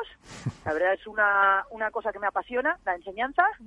Y nada, y ayer cuando me llamaron para decirme para decirme esto, pues me hizo mogollón de ilusión. Y ahora de hecho tengo aquí a, a una de mis super alumnas, Alex que esperándome, pero vamos, encantada de que, de que yo esté saliendo en la, en la radio. Hombre, solo faltaría. Lo que pasa es que es mi obligación acercarle a la gente los grandísimos campeones y artífices de lo que es ahora este pádel, porque esto, como Álvaro, eh, María ganó el, su primer título como Gisela Pulido en el kite, con 12 años. Es que se dice pronto. Es que vamos, eh, yo no sé si en esos tiempos era normal, creo que no, pero vamos, toda una adelantada, porque ya con 12 años puede ponerse a ganar, vamos, demostraba tablas más que suficientes. Es que María Álvaro puede jugar lo que le dé la gana. Esta más. Que gracias, si no llega a ser por, por Rocío y por todas las copias que he tenido, pero especialmente por Ro, que para mí era, vamos... Eh, Rocío Fernández. Era un, Rocío Fernández, eso era un genio para mí. Él, la primera vez que me lo dijo que si quería jugar con ella, vamos, era un sueño hecho realidad. Habrá que... increíble. Como todos sabéis, esto es un deporte de dobles y aquí una solita no gana nada. Siempre es bien acompañada. Bueno, bueno, pero hay que meterse en esa pista con 12 años y aguantar los palos. Oye, María, ¿estás jugando algo en veteranos? He estado jugando el, año antes de la pandemia, estuve jugando algo, ahora de vuelta ya no estoy jugando nada, la verdad. Pero, pero el equipo de Loli tiene grandes jugadoras y no les hace falta que yo esté con ellas. Ellas solitas pueden ganarlo todo. Tú tienes que estar en el pádel y tienes que estar en una pista, María. Así que hazme el favor, ¿eh? ponte, ponte ahí las pilas y, a tu marido Pablo dile que, tienes que jugar más y que te suelte un poco y listo. Y ya está. Y te pones a viajar. él, me deja, él me deja. Él es, él es un chollo, es decir, que es un chollo. es lo mejor que tengo, lo mejor que me ha pasado en todo el mundo del pádel y, tengo un chollo en casa. Yo te quiero, yo te quiero en los siguientes campeonatos del mundo ya verte ahí con, con esos fontan tuyos y eso, toda esa, toda esa panda que sois maravillosa. Te, quiero volver a ver, que te quiero ver ahí compitiendo. Ojalá, ojalá, a lo mejor, a lo mejor vuelvo, sobre todo si están ahí Javier y Juan, que es lo mejor, vamos, de las mejores personas que he conocido yo en el mundo del pádel, que eso es otra cosa. No solamente te da triunfos este deporte maravilloso, sino que te da la oportunidad de conocer a gente maravillosa, pues como es el caso de Javier y Juan, que son que son dos cracks y vamos podría mencionar a mucha más gente pero entonces no acabamos nunca la entrevista pero vamos gracias a el padre le he conocido a bueno a gente que adoro pero que adoro bueno, pues oye, a ver si venís un día todos aquí y hacemos un programa divertido. Porque con, Fonta, con Juan Fontán nos podemos pegar unas risas que nos podemos mondar aquí. Nos Sí, sí, seguro. Eso está garantizado. Pero bueno, que sepáis que ella es María Silvela, ya veis la calidad humana que tiene y, estamos hablando de 21 títulos de España. Si ya hablásemos de otras historias ni acabábamos. Pero bueno, para que nadie se olvide, María, que antes de todas estas pruebas televisadas había gente como tú que ya había ganado 21 títulos. Así que un abrazo muy fuerte, esta es tu casa y un día te vienes por aquí. Muchísimas gracias. Un abrazo muy fuerte a todos. Un abrazo, María. Iván, Alberto, impresionante, ¿no? Sí, bueno, al final se trata ¿no? de un poco quizá el protopadel y que está muy bien eh, traerlo, sacarlo a la palestra ahora que, que se vive la, la época dorada del pádel en televisión, saber de dónde viene esto. No, no es habitual que una persona pueda ser campeona de España con 12 años ni que pueda atesorar tantos títulos y de hecho creo que no se volverá a ver. Así que está bien saber de dónde viene. es verdad que es verdad que María tiene una calidad impresionante para los que no la han visto jugar. Yo creo que a la altura de Iciar Montes, de, de Carolina Navarro, de lo que podría ser ahora una Gemma, unas gemelas, etcétera. Pero es verdad que yo creo que ahora con 12 es inviable por el tema físico. Es muchísimo más físico el deporte, se juega en otras condiciones. Yo creo que no lo veremos. Vamos, yo, a mí me parece imposible. Pero bueno, que María en su tiempo competía contra sus iguales en las mismas condiciones y con 12 años ganó y fueron y fueron una barbaridad de títulos, 13 veces campeona de España, o sea, no fue casualidad. Eh, y además no fueron todas seguidas, o sea, que aguantó hasta mucho tiempo. Iván, eh, qué diferencia, ¿no? Que cómo, cómo está cambiando este pádel y, y, qué maravilla, ¿no? Lo de lo de poder hablar con María Silvela. Pues sí, la verdad que es una gozada escuchar la historia viva de, del pádel y más pues lo que ha dicho Alberto, ¿no? Que, que, sepa la gente de dónde venimos y ahora mismo, por el paso que ha dado la Federación Urban Event, a dónde vamos. Yo creo que de dónde venimos, de que hubiera gustado hablar con María de, esas palas de, de, de 8 milímetros de, de, madera, casi como quien dice, a, a, verse ahora en un escenario como el que hemos tenido en el Within Center, con, con público, por fin con público, con esa calidad de retransmisión que ha sido realmente espectacular y, ver el pádel cómo ha evolucionado, yo creo que, siempre es bueno saber de dónde venimos para, ir mejorando y creciendo todos. Bueno, yo no sé si con 12 años volveremos a tener una campeona. Eso no lo sé. Pero a lo mejor sí podemos tener otras campeonas que nos van a contar su historia y desde luego nos van a contar cómo han ganado este campeonato de España, que insisto, para mí ha sido el mejor de la historia. Buenas noches Alejandra Salazar y Ariana Sánchez Fallada. Hola, buenas noches. Hola. ¿Qué tal? Buenas noches. Enhorabuena, campeonas. Vaya, otro, otro título. Otro título más en vuestras carreras. Eh, las dos tenéis algunos campeonatos de España, vienen menores, vienen absoluto. Alejandra, ¿me equivoco si digo que este es tu octavo título y di... más otros dos subcampeonatos? No, no te equivocas. Son ocho más dos, diez. Bueno, sí, son ocho y sí, y otras dos finales jugadas y perdidas, sí. No, que eso de finales es una cosa que decir los de los, los del pádel. Vale, si es que eso, eso de los del pádel lo hacéis fatal. Pues decir, y final. Que no es final, que es subcampeón. Si es que está bueno, muy bien. Sub, subcampeón, que está muy bien, claro que sí. Eso sí, eso sí, eso no se dice. En el fútbol no se dice, pues ha ganado el Madrid y final no sé qué. No, el campeón el Madrid, subcampeón, porque siempre es el Madrid. Y subcampeón el Valladolid, se dice. Pues eso, oye, que son diez al final, ¿eh? Ale, eh, déjame que voy a saludar un segundo a tu compi, Ariana. Buenas claro. noches. Hola. ¿Cómo?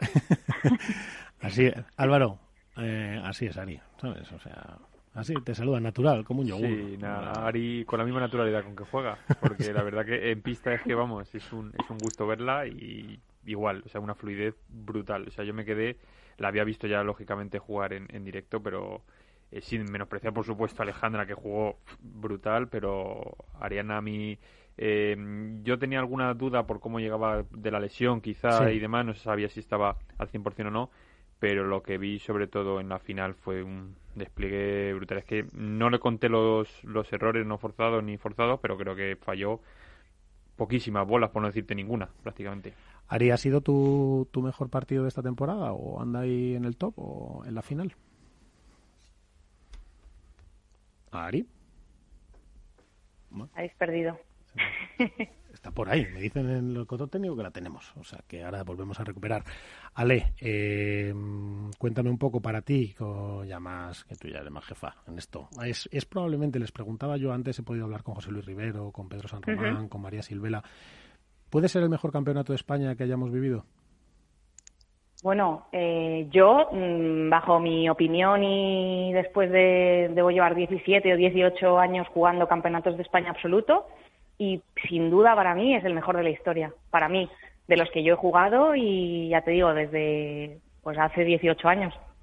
¿Cuál, ¿Cuál es la...? Mira, ahora me esto me ha hecho recordar. ¿Qué final recuerdas tú más de todos tus campeonatos de España? Yo sé, me imagino que muchas, pero la que tú digas, quitando esta, ¿no? Que digas, pues Hmm. mira, la de tal año esa... Bueno, siempre te queda el, primero, que fue como el más emocionante. Yo tenía 18 años, era mi primer año como absoluta en el 2004. Me había llamado la gran Carolina Navarro para, para disputar el Campeonato de España con ella y te podías imaginar que estaba como un flan. No quería hacer el ridículo y, y bueno, fuimos pasando partidos Y, bueno, pues para mí, imagínate, pues una experiencia eh, brutal.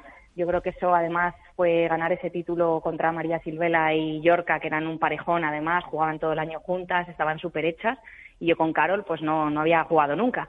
Me acuerdo que me fui a Benicassim eh, unos días antes para entrenar con ella y Paula también, que jugaban juntas, Paula y Carol, pues Paula me estuvo también ayudando y diciendo pues qué cositas con Carol y demás y me fui eso, unos días a Benicassim que ellas vivían allí para, para entrenar un, un, poco y jugar unos partidos con Carol y perder un poco los nervios. Así que... Y no fue mal.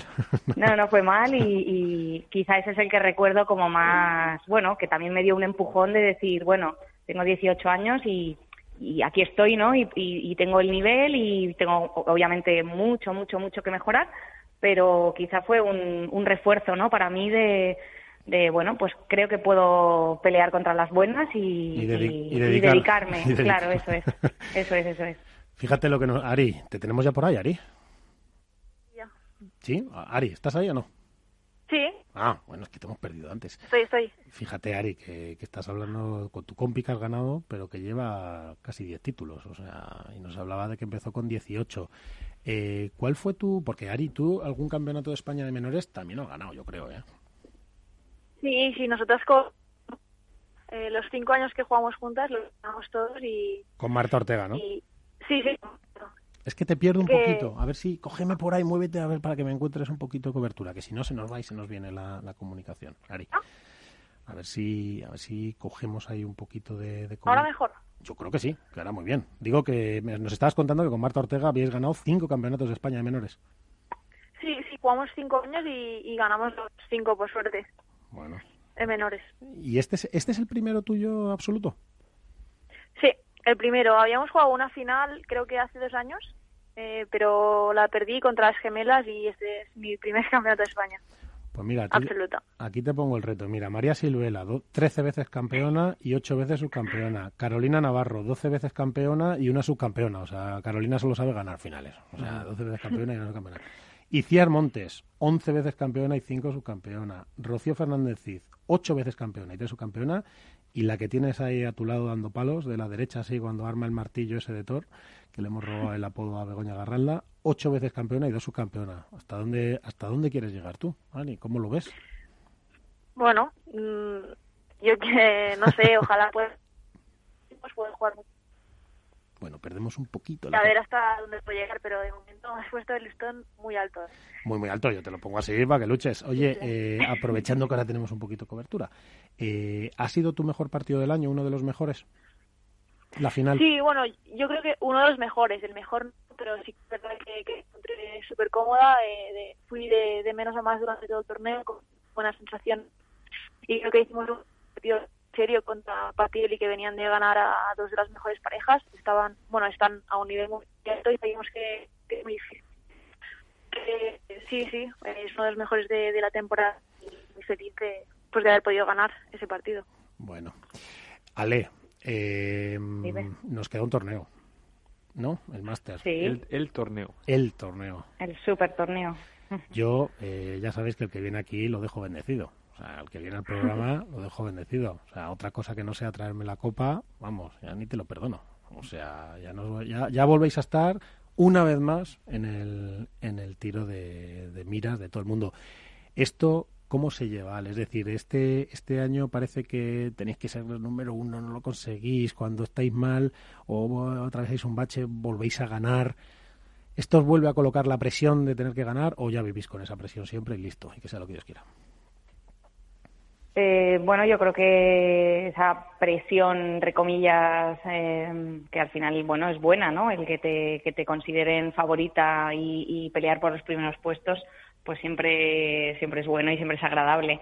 Eh, al final hay que saber llevar esa presión y, bueno, sí que es cierto que en los momentos a lo mejor que hemos tenido esa posibilidad de, de número uno y, y eso, pues mm, las cosas no han salido como nos gustarían pero bueno, como, como ahora ya en ese sentido eso ya no es posible, eh, creo que, el máster ahora hay que salir a, disfrutar, a jugar a, como sabemos, y, y, bueno, al final es un poco lo de todo el año, ¿no? El, ha sido un año súper difícil, se han sacado muchísimos torneos adelante y somos unas privilegiadas, así que eh, este último torneo, eh, disfrutarlo más que ninguno y, y bueno, eh, intentar jugar a nuestro nivel y evidentemente aún así será difícil optar al título porque las demás parejas están a un gran nivel.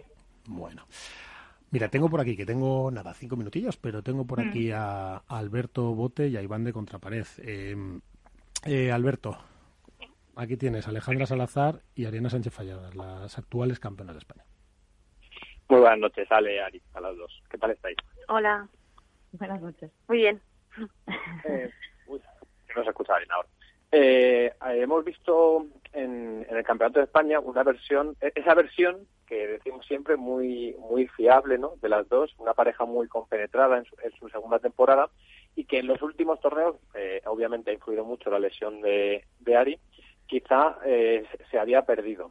¿Sentís otra vez, a pesar de que el número uno ya es imposible y de que la temporada ha sido bastante positiva con todos los eh, mm. bueno, altibajos propios de la competición, sentís que habéis recuperado en este torneo esas sensaciones que vimos durante parte de, la temporada? Alejandra. Eh, yo sin duda creo que creo que sí que, hemos eh, recuperado pues esa sintonía esa conexión esa alegría que a lo mejor nos ha faltado en, en los últimos torneos y, y ese poquito de, entre comillas, de suerte, ¿no? De que también salgan, salgan esas bolas o esos puntos de oro que, también te dan un poco de alas y de energía de, de, que las cosas están saliendo. Entonces yo creo que sí, que sin duda eh, hemos recuperado eh, un poquito la confianza y bueno, Ari también de su lesión está creo que estupenda, que ahora lo cuente ella y, y bueno, sí, sí, te diría que sí. Ari, Sí, sí, yo, yo creo que sí, que ese torneo he podido de nuevo a pista, de la sesión, la verdad es que estoy casi perfecta ya, no, no te molestias y, y creo que, como ha dicho Alejandra, hemos vuelto a conectar, a, disfrutar y hemos mostrado una, una buena versión, hemos recuperado confianza y, nada, ahora pues con esta confianza que nos ha dado ese torneo, pues a, a intentar darlo todo también al máster final, en el último torneo y, y a disfrutarlo. Os, tenéis que traer el título seguro. Álvaro, tienes un minuto para las dos campeonas de España. Nada, yo simplemente preguntarles, entiendo que va a ser la respuesta que sí, pero eh, que si esperan en el Master Final las mismas condiciones de pista que en su momento en el torneo de Menorca, entiendo que no cambiarán mucho, ¿no, Ale? Bueno, pues no he mirado bien también el tiempo que va a hacer la semana que viene. Imagino que como fuimos en, fue en septiembre, octubre, ya me he perdido un poco. Eh, octubre, octubre fuimos. Octubre. Bueno, más o menos allí mal tiempo no suele hacer, pero bueno, digo, quizás esté un poquito más más ah. lenta la pista, no lo sé. Eh, como llegaremos un par de días antes, eh, pues nada, entrenar, a, adaptarnos a las condiciones y quizás sí que haya un poco más de humedad también con el frío, no sé. Veremos. O sea, que querrán repetir el mismo resultado. Hombre, eso sin eso duda. Siempre, eso siempre. Eso sin duda. Tenemos buen, buena conexión con Menorca, nos gusta muchísimo y tenemos muy, muy buenas vibras. A ver si podemos repetir, claro que sí. Pues sí, porque Ale es una madrileña que se adapta bien a todo ese clima mediterráneo y la otra es una mediterránea pura. O sea que, Ari, jugar en Baleares es casi como jugar en la tierra, ¿no? Casi, casi la segunda tierra, ¿no? A mí Menorca me encanta, es como casa bueno. Y la verdad que tenemos buenas, mm, buenos recuerdos ahí. Y puede repetirlos. Bueno, pues chicas, os voy a despedir, que tenemos que seguir, que esto no para y se me acumulan, se me acumulan muchas cosas. Que enhorabuena por este campeonato. Como dice Ale y yo, estoy de acuerdo con Alejandra. Para mí también ha sido de los que yo he visto y, lo que me deja mi perspectiva, que obviamente es menor, incluso que por supuesto bastante menor que la de Ale o María Silvela que hablábamos antes. Para mí también ha sido el mejor campeonato de, España que yo he visto jamás y nada, y esperar que los siguientes pues sigan siendo así. Eh, campeonas, muy buenas noches, eh, Alejandra, buenas noches. Muy buenas noches y muchas gracias por llamarnos. Bueno, ya sabes que yo no, me perdono una. Cuando ganas y cuando pierdas también. Cuando tú quieras, y aquí estás siempre. Esta es tu casa. Muchas gracias. Ari, que sabes que te, que te apreciamos mucho aquí, ¿eh? En Capital Radio. Que a ver si te vienes un día. Cuando vengas por Madrid nos tienes que avisar y te tienes que venir a la radio. Sí, sí, siempre me cuidáis mucho y que cuando estéis os voy a visitar. Bueno, Pues aquí, aquí estaréis todos un día, a ver si montamos un día, que esta es vuestra casa. Buenas noches, Ari, enhorabuena, campeona. Buenas noches. Bueno, pues nada, eh, fíjate, fijaros, Alberto, Álvaro, eh, creo que Iván no está, que viaje por el pádel, ¿no? Eh, por el Campeonato de España, desde las eh, María Silvela a Rocío Fernández Cid, hablando de con Alejandra cuando jugó con Carolina, ahora con Ari, que va recogiendo ese testigo poco a poco, ¿no? Porque Alejandra ya casi, no le gustará, me va a matar, pero es casi veterana, ya lo es. y, y cómo se van pasando esos, esos, esos testigos, ¿no? Cómo va creciendo y, y aquí han estado, hablando de todas esas, estamos hablando de 40, 50 títulos, de, o sea, entre campeones, subcampeones, tal la verdad que, esta es la línea, yo creo que hay que seguir, ¿no? Yo creo que, que, toca, ¿no? Yo creo que hoy toca felicitar a la Federación Española, también cuando hemos tenido que apretarla la hemos apretado, pero a mí me parece, Alberto, que hoy toca, hoy, hoy es un día para felicitarnos todos, porque para mí esto, yo no sé cómo lo vivís vosotros, para mí esto es un éxito de todos, yo creo, al final es lo que todos queríamos, que el Campeonato de España, lo más nuestro, saliera así, ¿no? Sí, sí sin ningún tipo de duda, o sea, eh, yo creo que lo refleja muy bien el último el último post ¿no? que hemos publicado en la Dormirona de As, eh, que es, esto es un campeonato de España para la historia. Eh, si es el mejor o no, es un título que es temporal, porque quiero creer que vendrán mejores. Dura poco, ¿no? Dura, durará poco. Sí. Entonces, al final lo que es es, es un punto disruptivo, ¿no? Es, es, un antes y un después eh, en lo que ha sido el Campeonato de España. Y creo que pivota en torno a, a cuatro patas muy simples. Uno es el, eh, la cobertura mediática que, se ha conseguido dar. El trabajo de Movistar ha sido excelente y ha, y ha mostrado el pádel ya no solo como un deporte, sino todo lo que es el, el continente, ¿no? O cómo se concibe eh, de forma televisada eh, la organización y la comunicación, la Federación Española y Urban Padel Event han conseguido, bueno, y con la ayuda inestimable, evidentemente, de, de la madrileña, han conseguido hacer eh, un, trabajo muy pulido y que ha llegado, además. Porque no se trata tanto de que las cosas estén bien hechas, sino, como digo siempre, de que parezcan que están bien hechas. Y eso ha llegado muy bien. El salto que ha dado la Federación a nivel comunicativo es espectacular. Y se ha visto en el seguimiento eh, en redes sociales. Nosotros que nos dedicamos a esto, eh, miramos con detalle cómo se hacen este tipo de cosas y el streaming, eh, los comentarios de la gente, eh, el engagement que se ha conseguido generar a través de las redes sociales, eh, no es habitual para una prueba como era el Campeonato de España. Quizás sí para Vuelta del Tour, porque como decía Peter, era, es la Champions, pero no se había visto hasta el momento en una bueno, prueba. decía Iván, así. decía Iván ahora que nos estaba mandando Iván precisamente por el chat, que no, que no he podido seguir, que es un dato que me hace interesantísimo, que son estas cosas que Iván consigue, que han sido 111 horas y 47 minutos de retransmisiones, más que ninguna en todo el año. Es, una, es, una, barbaridad, es que es impensable. Si la cuestión de esto es que no nos podemos olvidar de dónde viene el pádel, que hace no tanto el pádel no, no era eh, un formato que se adaptara a ningún medio de comunicación, ni televisado, ni escrito, ni en radio, salvo poquitas excepciones que hemos hablado alguna vez de esto, el pádel no, no era atractivo. Y se ha conseguido en los últimos años, ya no que el deporte. Pero sea, y el, y el eh, campeonato de España, Alberto, ha habido muchos años Claro. que no ha sido atractivo. Muchísimos sí, años. bueno, El año pasado, Muchísimos años no, el año pasado, sin ir más lejos. O sea, es que el salto es brutal. Es que hemos pasado de lo del año pasado, que no tuvo ninguna repercusión, y algunos años más, no solo el del año pasado. Llevábamos una dinámica regular durante los últimos años y de repente hemos pegado un salto descomunal. Yo creo que eso es debido a la, bueno, estoy seguro que eso es debido a que se han implicado diferentes eh, eh, corporaciones eh, privadas, un organismo federativo, la Federación Española que ha querido hacerlo así y que ha puesto todos sus medios también.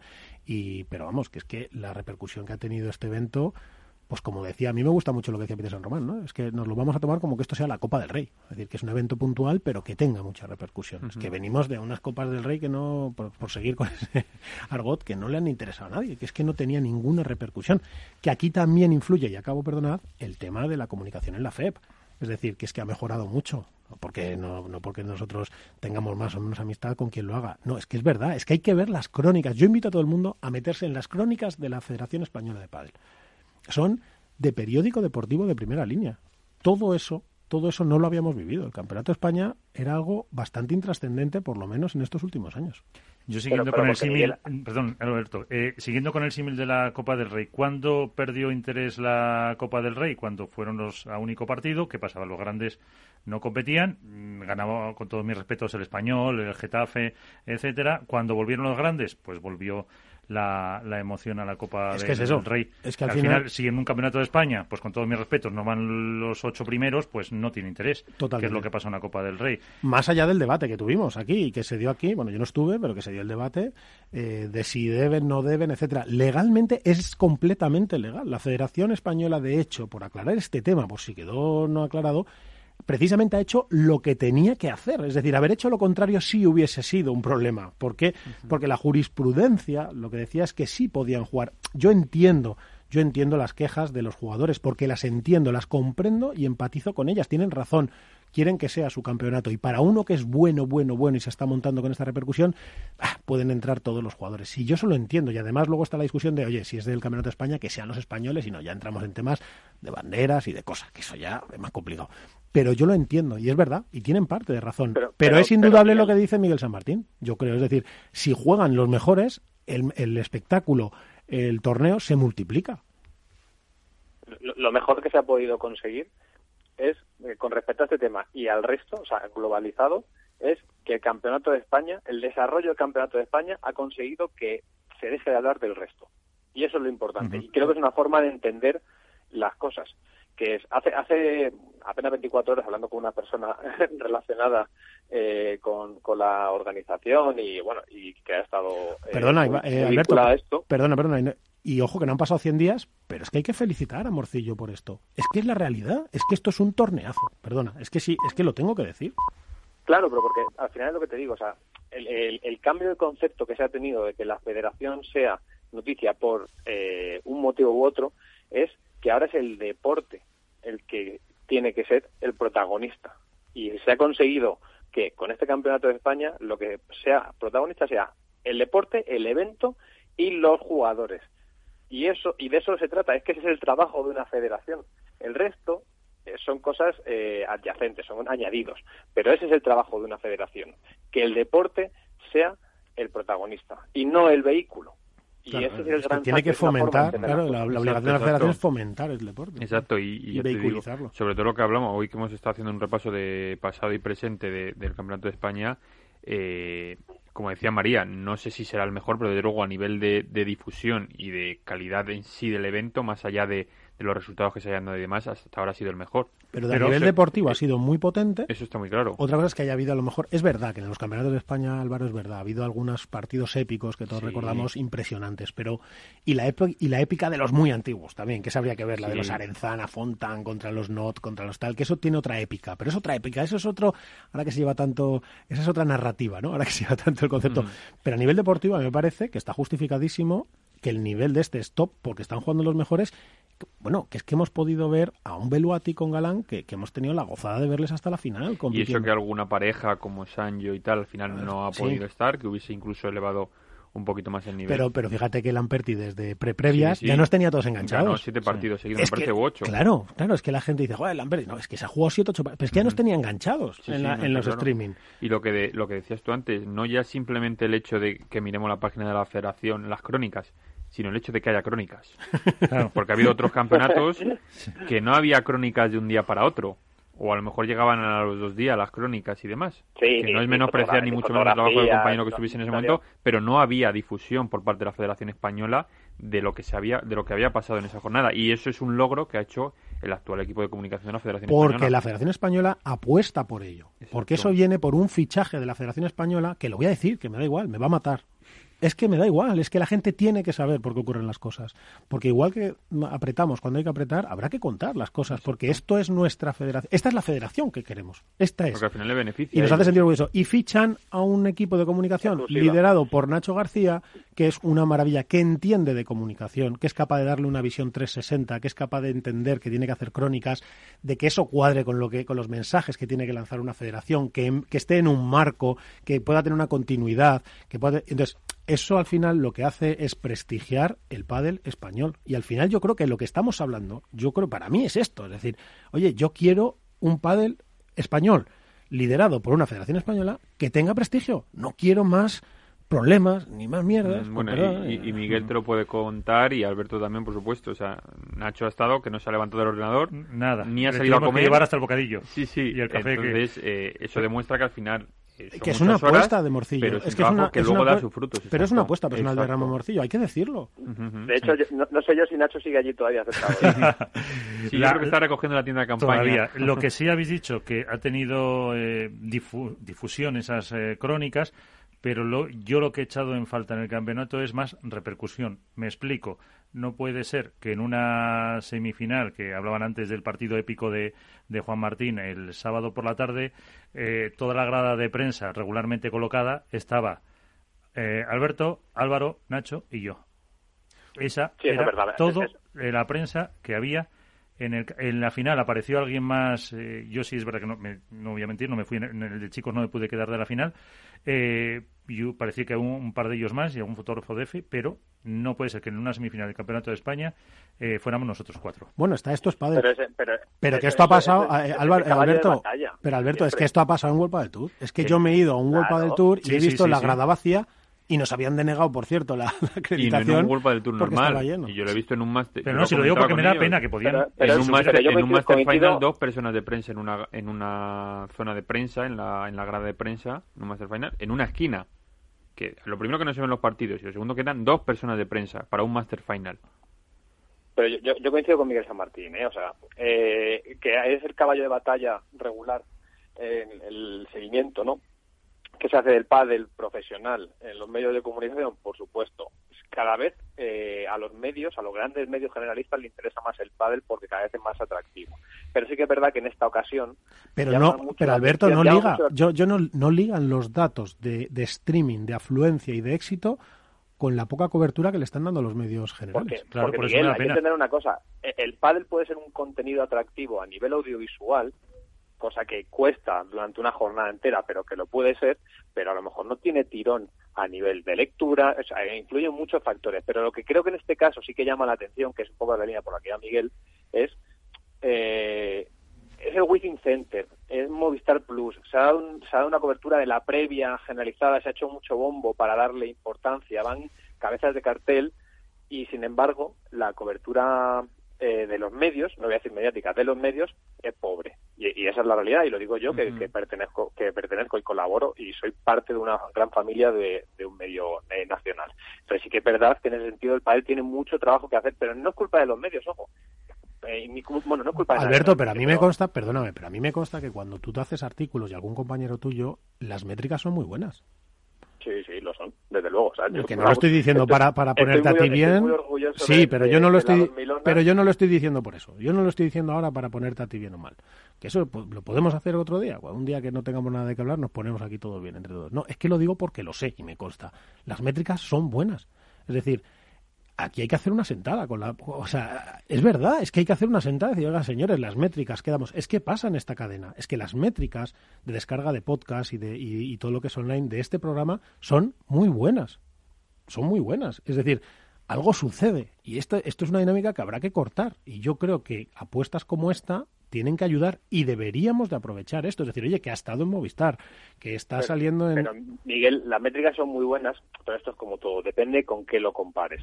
Evidentemente... La bueno, no somos el fútbol. Como como, como, eh, ese es el problema, eh, eh, que es la cultura de, de la información que existe en este país, que sobre todo de, de, lo que se consume. Pero hay una apuesta, evidentemente, la apuesta de Movistar por el Campeonato de España es espectacular y es, yo creo, un antes y un después realmente en todo esto. Pero como lo fue en su día la de Gol y Golpa del Tour por la retransmisión en televisión, porque hace no tantos años, y nosotros nos, acorda, nos acordamos, eh, las finales del Campeonato de España se daban eh, se daban, perdón, se retransmitían en televisión española, en Teledeporte, si no me equivoco. y dejaron de hacerse porque no interesaban, porque no tenían una cuota de pantalla suficientemente tampoco era, tampoco era, no es el nivel de retransmisiones, gracias al trabajo de World Tour, ha crecido un montón, ¿eh? Desde los tiros de cámara, como tienen... Estamos hablando hace cinco años, no más. No, no está Y esa es la realidad. Entonces, se está haciendo un trabajo también por parte de los medios porque el pádel empieza a suscitar interés. El diario AS apuesta por el pádel y decide que tiene que lanzar hace más de cinco años un blog que se llama La Dormilona. Y además le da continuidad con una serie de contenidos a través de un redactor determinado, evidentemente. Entonces, poco a poco va haciéndose un hueco. Lo que pasa es que las cifras son buenas, lo son. Lo que pasa es que eh, hoy en día la gente consume lo que consume. Sí, pero, pero, pero espera, Alberto, mira, aquí tenemos a Álvaro. Eh, Álvaro, tú eres director de, de, Padel Spain. que es, eh, que es un, para mí, es el medio más prestigioso ahora mismo del mundo del pádel, yo creo que las métricas llevas ya unos cuantos años y las métricas sostienen vuestra continuidad. ¿Dónde encontráis es decir, ¿dónde se encuentra la competencia? ¿Dónde están esos problemas para continuar o no continuar? Mira, yo llevo prácticamente seis años en el periódico y tanto a nivel de redes sociales como de lectura de noticias ha subido todo muchísimo, pero lo que dice Botei es verdad. Eh, obviamente no lo podemos comparar con otros deportes como el fútbol. Y, y, sí, las métricas son buenas, pero... Pero ya quisiera el baloncesto tener las métricas de streaming, eh, por ejemplo, y de sobre todo en redes sociales, en social media que tiene el pádel, ¿eh? porque es que hay que hacer un sumatorio. El pádel tiene al aficionado muy participativo en redes sociales. Y yo creo que esa es la historia, esa es mi impresión. Es decir, es una migración, es un concepto más moderno, más distinto el del pádel, en el que todo el mundo interviene, las redes sociales son una puerta abierta para que todo el mundo hable y por ahí es por donde se está colando el éxito del pádel a nivel de, repercusión y también donde se diluye quizá la visión de los grandes medios. Que sí, sí, Miguel, sí, sí, estoy de acuerdo. Perdón, Alberto, que había cortado Álvaro, que había cortado. No, nada, simplemente un pequeño apunte. Eh, también es verdad que esto está ayudando, el crecimiento está ayudando mucho las redes sociales, eh, el hecho de que los jugadores eh, muestren más sus entrenamientos, muestren más sus viajes, eh, lo que comen, todo, y eso quieras que no ayuda a darles a conocer a ellos y por ende al circuito en el que compiten, al circuito profesional, porque hace cuatro o cinco años eh, nadie sabía, salvo los frikis frikis del pádel, no sabían el nombre de, ni del número uno, no te, ya te digo el número 10. Sí, sí, está claro. Entonces, todo eso está ayudando. Lo que pasa es que es un proceso que es verdad que es muy lento, poco a poco se va conociendo más, el hecho de que cada vez haya más torneos también amateur, de que los jugadores hagan clinics en los torneos, acerca mucho al jugador, al público que al final juega eh, habitualmente. ¿Sabes qué creo que va a ayudar un montón? Y, perdona Alberto que te había cortado y ahora entras, eh, el hecho de que se escuchen, porque para mí va a ser un reto para World del Tour, World del Tour va a tener que gestionar esto y vamos a ver qué pasa, porque por un lado está que ha tenido muchísima aceptación el tema de que se escuche a los, a los entrenadores, pero lo que ofrece eso es que la gente tiene un vehículo más de conversación.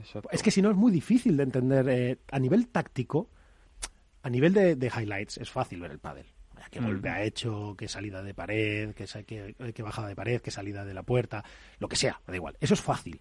A la hora de cómo se está canalizando la estrategia, la táctica, es muy complicado. Claro, y yo creo, yo creo que esto va a ayudar mucho a, generar, porque el pádel yo creo que se está descubriendo a sí mismo, es decir, tiene que ir buscando como el punto de oro, ¿no? Que ha sido un éxito total del que yo renegaba y, me parecía como el, eh, vamos, o sea, lo peor que se podía hacer, ¿no? Porque yo, pues yo soy de esos tontos que, que la reticencia al cambio, pues, pues la tiene, clara. Mm. Pero es verdad, pues esto... Sí, yo creo que es torpeza, que, o sea, que es que yo lo veo las cosas que me gustan y digo, pues no lo cambio, no lo cambio.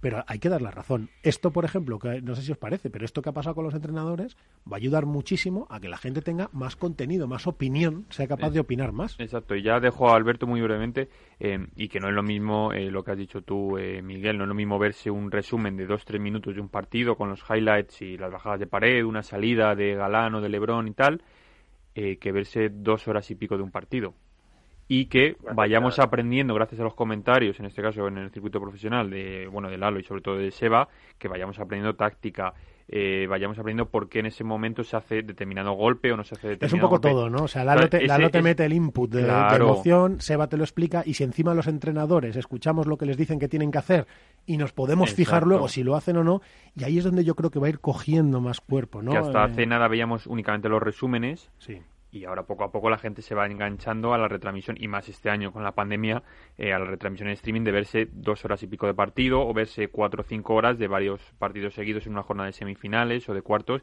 y eso siempre siempre ayuda bastante más. Alberto, que te habíamos cortado, pero Pero porque, a ver, hay que entender que, que todo tiene un proceso y en el pádel tendemos siempre a la urgencia de reivindicar constantemente que no estamos en el lugar en el que nos merecemos estar, en todos los ámbitos, siempre.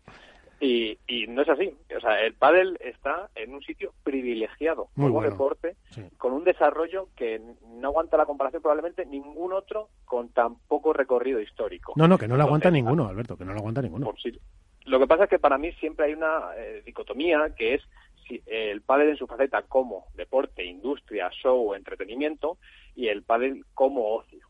Y no podemos olvidarnos que esa es un yo creo eh, que las yo creo que las cifras y los hitos conseguidos por DAM a nivel de marca etcétera con este y otros muchos vehículos que tiene de patrocinio etcétera demuestran que sí. Para mí claramente. Es decir el éxito de DAM no está en si al final el circuito gana pierde no lo sé intentarán ganar y que el circuito no sea deficitario pero al final la campaña absoluta de marketing que eso supone con cuatro millones y medio cinco millones de jugadores es maravillosa. Yo entiendo que eso tiene que ir creciendo sí, lo, pero lo que pasa, Miguel, es que o sea, siempre se habla, ¿no? La cifra de cuatro millones y medio de practicantes de pádel en nuestro país, que son reales, probablemente.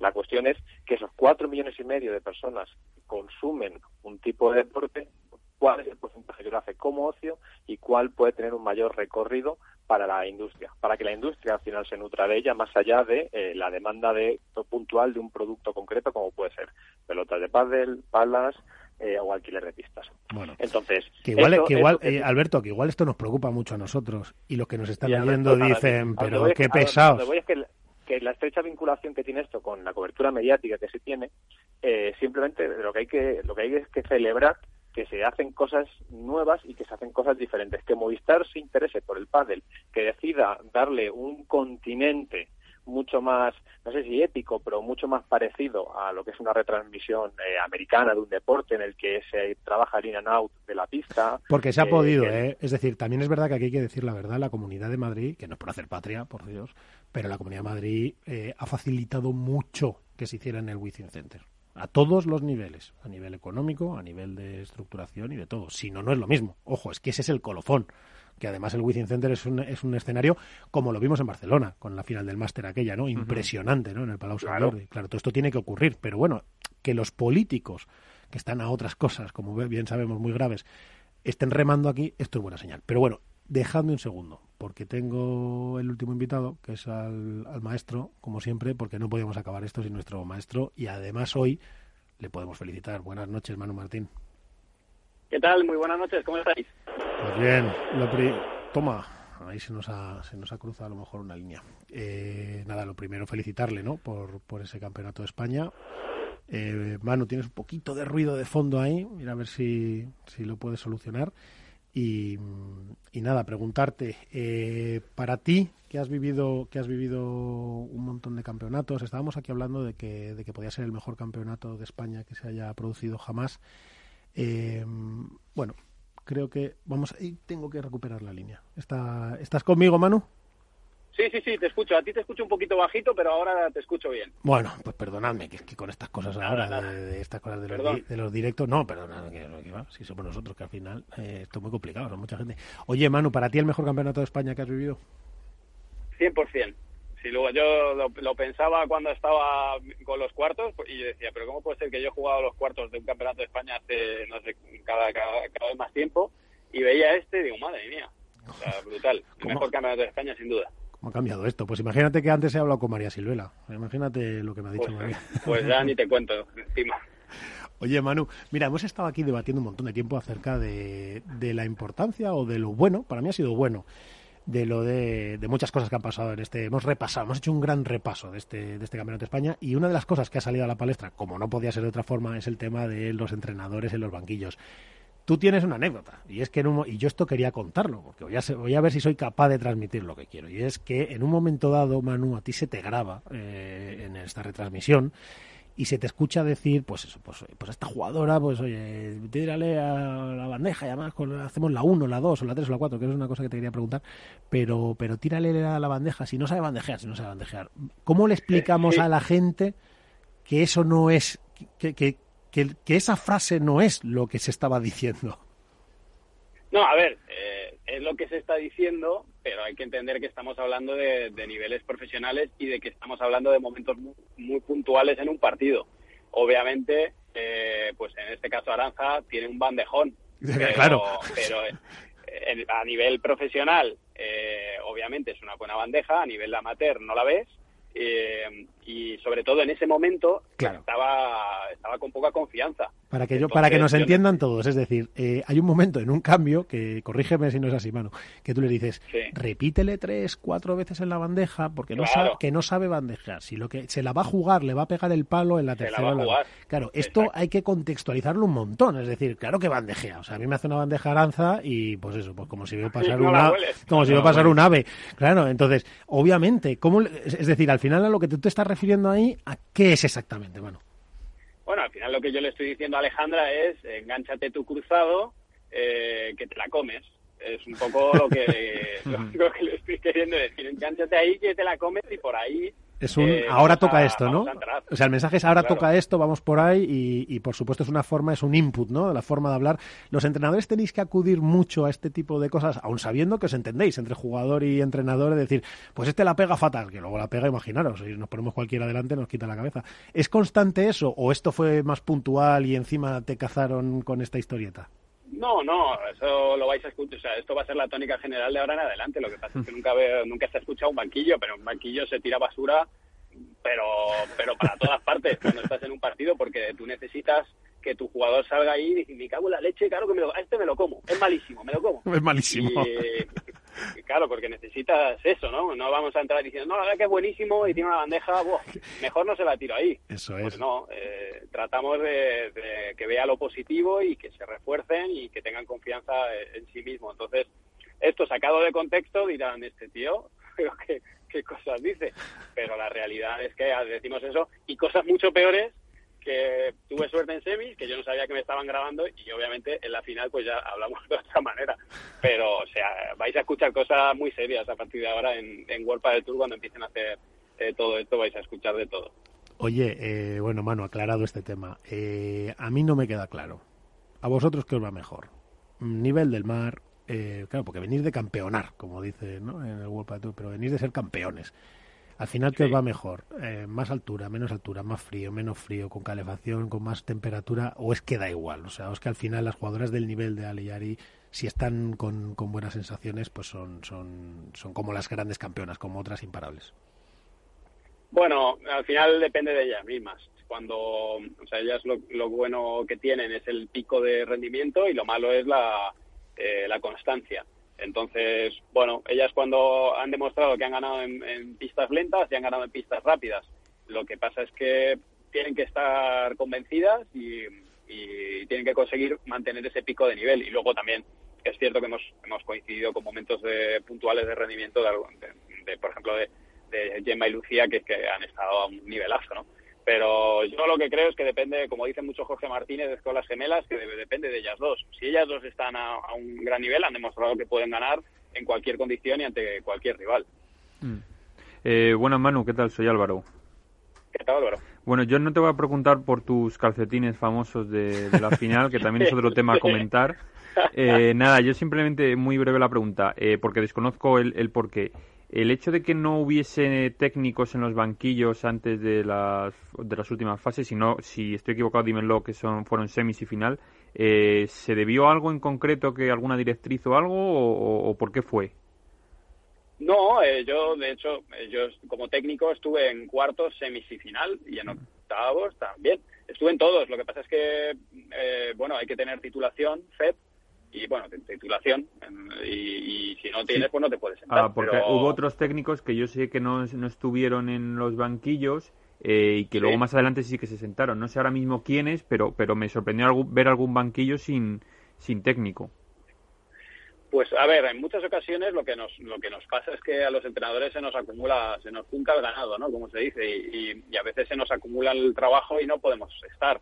eh, pero bueno, en mi caso, yo ya te digo, estuve desde octavos y, puede ser que en algún momento, pues, oye, pues hubiera algún entrenador que no pudiera asistir. Pero por mi, por mi parte, yo no tuve ningún tipo de limitación y, y de hecho coaché desde las previas hasta, hasta desde lo más abajo hasta lo, lo más alto. Estuve en todas las rondas. Sí, porque además Manu, como tiene, claro, está acreditado bien como coach porque tiene todos los títulos. Eh, pero bueno. Eh, Alberto, eh, una pregunta rapidísima porque nos queda un minuto. Muy buenas noches, Manu, ¿qué tal? Buenas noches, Alberto. Em, si te tuvieras que quedar con una cosa, solo con una, del título de, de Aleari, ¿qué sería? Pues a ver, yo si me tuviera que quedar con una es que eh, tuvieron malos momentos de nuevo, el tercer set con las gemelas estaba muy mal encaminado y lo sacaron y, marcó la diferencia en el resto del torneo y creo que nos puede ayudar mucho a, de cara al máster. Así que me quedo con eso, el 2-0 para 3-0 abajo en el tercero con la, contra las gemes que se sacó y se ganó. Ese es, ese es para mí mi momento. Bueno, ese y el de campeón, que tú también eres campeón. Claro, que tú también eres campeón de España. Oye, Manu, eh, como te sigo todo en redes y todo eso, porque estoy intentando aprender, y eso a mi edad, pero, pero ¿cómo, cómo va esa...? Porque yo no sé si tú has presentado, o estáis presentando nuevas palas ahí en Bullpadel, en tus redes también estoy viendo todo el día que... Ya deja de sacar, deja de sacar post, macho, pero estás ahora, vais a sacar una nueva pala, yo creo, ¿no? Sí, bueno, sale la Vertex eh, hoy, entre hoy y mañana. Estoy ahí pendiente de que me deje Bullpadel ya luz verde para, para presentarla. Acá la Vertex 3. Y sí, bueno, pues como siempre os cuento, ahí en Manu Martín 83 en Instagram, Twitter y, en YouTube Mejora tu Padel, pues eh, ahí me podéis seguir. Los que los que os apetezca que os dé la barrila con, con pádel, pues ahí me tenéis. No, la barrila no, si lo que sabes lo que va a acabar pasando, ¿no, Manu? Yo te lo digo. ¿Sabes cómo nos vamos a... Dentro de 10 años tú y yo nos vamos a tomar un café y vas a decir, ¿te acuerdas cuando era entrenador y tal? Que bueno, sí, que ganaba bien, ¿sabes? Pero claro, ahora que ya soy el mayor influencer de, YouTube, de esto, pues claro, mira, ¿sabes? que Están Ibai en Twitch y Manu en YouTube. Para Padel es así. O sea, yo creo que no hay... Eso sí tiene algo con la agenda, ¿no? Para entonces. Sí, lo digo de verdad. Yo creo que es el que más seguidores tiene en YouTube, seguro, vamos, de ahora mismo. sí, después de World del Tour, sí. Hicimos, por suerte, somos 107.000 personas en la comunidad, o sea que es una pasada, la verdad. Estoy feliz. Eso para que, para que a los grandes medios solo les interese el fútbol. En fin, Manu, eh, maestro, me he quedado sin tiempo. Te quería preguntar por Golpa del Tour, por el máster, condiciones, pero como lo hemos hablado con tus chicas, pues bueno, la semana que viene te pasas por aquí y nos lo cuentas. Pues cuando queráis. Yo encantado y muy agradecido de que, de que contéis conmigo siempre. Nosotros aprender. Así que nada, buenas noches. Cuida a tu familia, eh, a ver si te ven un poco el pelo, que si no, macho. ahí yo voy, ahí yo voy. Muchas gracias. Un abrazo. Buenas noches. Buenas noches. Y así, andando, desde que empezó a ganar con 12 años María, María Silvela, hasta que Manu Martín nos ha contado que está en el coche, que se tiene que ir a la familia y que tiene 107.000 seguidores, este es el recorrido de España, del Campeonato de España hasta hoy. Y esto es lo que os quería traer esta noche. Y yo creo que le hemos dado un buen vistazo.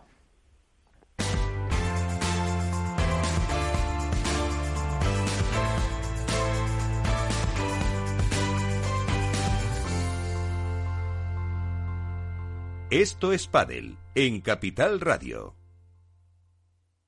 Hook Paddle ha patrocinado esta sección. Hook Paddle Time is now.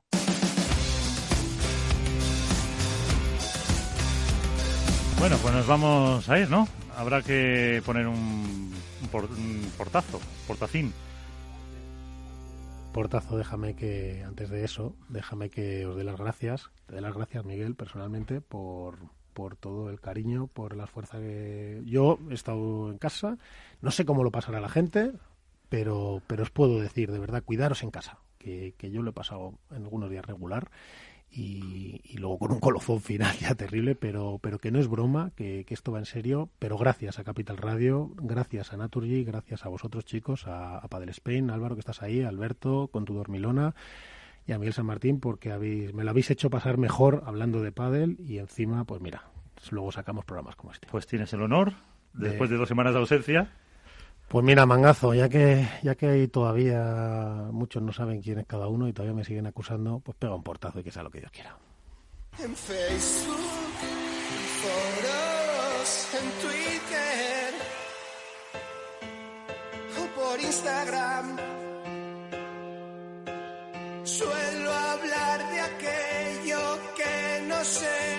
Hola, soy el mangazo Tolili y no me gusta el pádel. Campeonato de España y asociados de pádel. En el Palacio de los Deportes de la Comunidad de Madrid. Hoy no sé qué center, donde tocan los grandes. Con público algunos partidos, con televisión en streaming en algunos momentos y de pago en otros. Con nuevos comentaristas y viejas otras. Con más luces que sombras, con más chipis que chusquis. Y con el punto descafinado de parejas que no son las habituales porque algunos jugadores no se habían enterado de la película. Pero con la gracia precisamente de eso mismo. Como un parón de selecciones con la clasificación para la Eurocopa en juego, vamos. Chicas, las parejas sí eran más estándar, y hubo un nuevo petardo de las martas. Perder con Pat y Eli nunca es sorpresa, pero a veces sí puede ser un petardo. Al hilo de esto me surge una pregunta. Si a Marrero le entrena uno y a Ortega otro, ¿por qué siempre se sienta uno y no el otro? Creo que se lo voy a preguntar al gran Pozzoni, que de esto tiene que saber algo. En chicos ganaron poquito y el gran Juan Martín Díaz en la final a Galán y Beluati en el tercer set. Que es como si España gana a Finlandia en el último minuto del partido y de penalti dudoso para clasificarse. Gran alegría de ver a Juan Martín, que tanto ha dado al pádel, ganando. Y gran tristeza de ver a Poquito, que tanto tenía y tiene que dar, ganando títulos, digamos que no mayores. Pero lo que merece mención y ha suscitado el debate ha sido la retransmisión y el montaje de este campeonato. Como se ha visto, si las cosas hacen bien, el Campeonato de España y asociados de pádel puede suscitar gran interés y mover audiencia y televisiones. Más allá de si a uno le gusta más un comentarista u otro, la calidad de la retransmisión fue óptima, el escenario idílico y la producción sobresaliente. Esto deja en muy mal lugar a Garbisu, Garbisu División, una vez más, y en muy buena morcilla. Apuesto y estoy seguro de que este campeonato de hoy atraerá aún más a jugadores a los del mañana, y con ellos y con la televisión, patrocinadores, dinero, jurdeles y visibilidad. Así, sí. Y para acabar la pregunta de, de la noche. ¿Debería haber visitado Juan Martín Turquía con poquito? Buenas noches.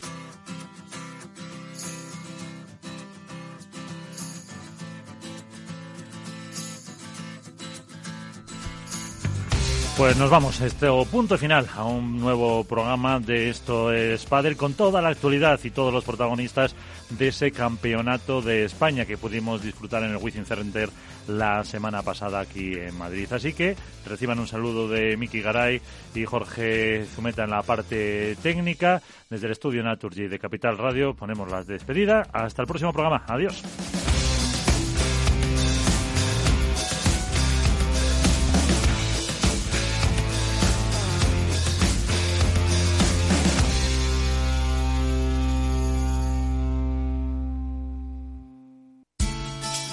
De la mano de Alejandro Mazón y el equipo de Cuídate Deluxe, llega el chico del chándal a El Balance para ayudarnos a estar en forma y mejorar nuestro bienestar general.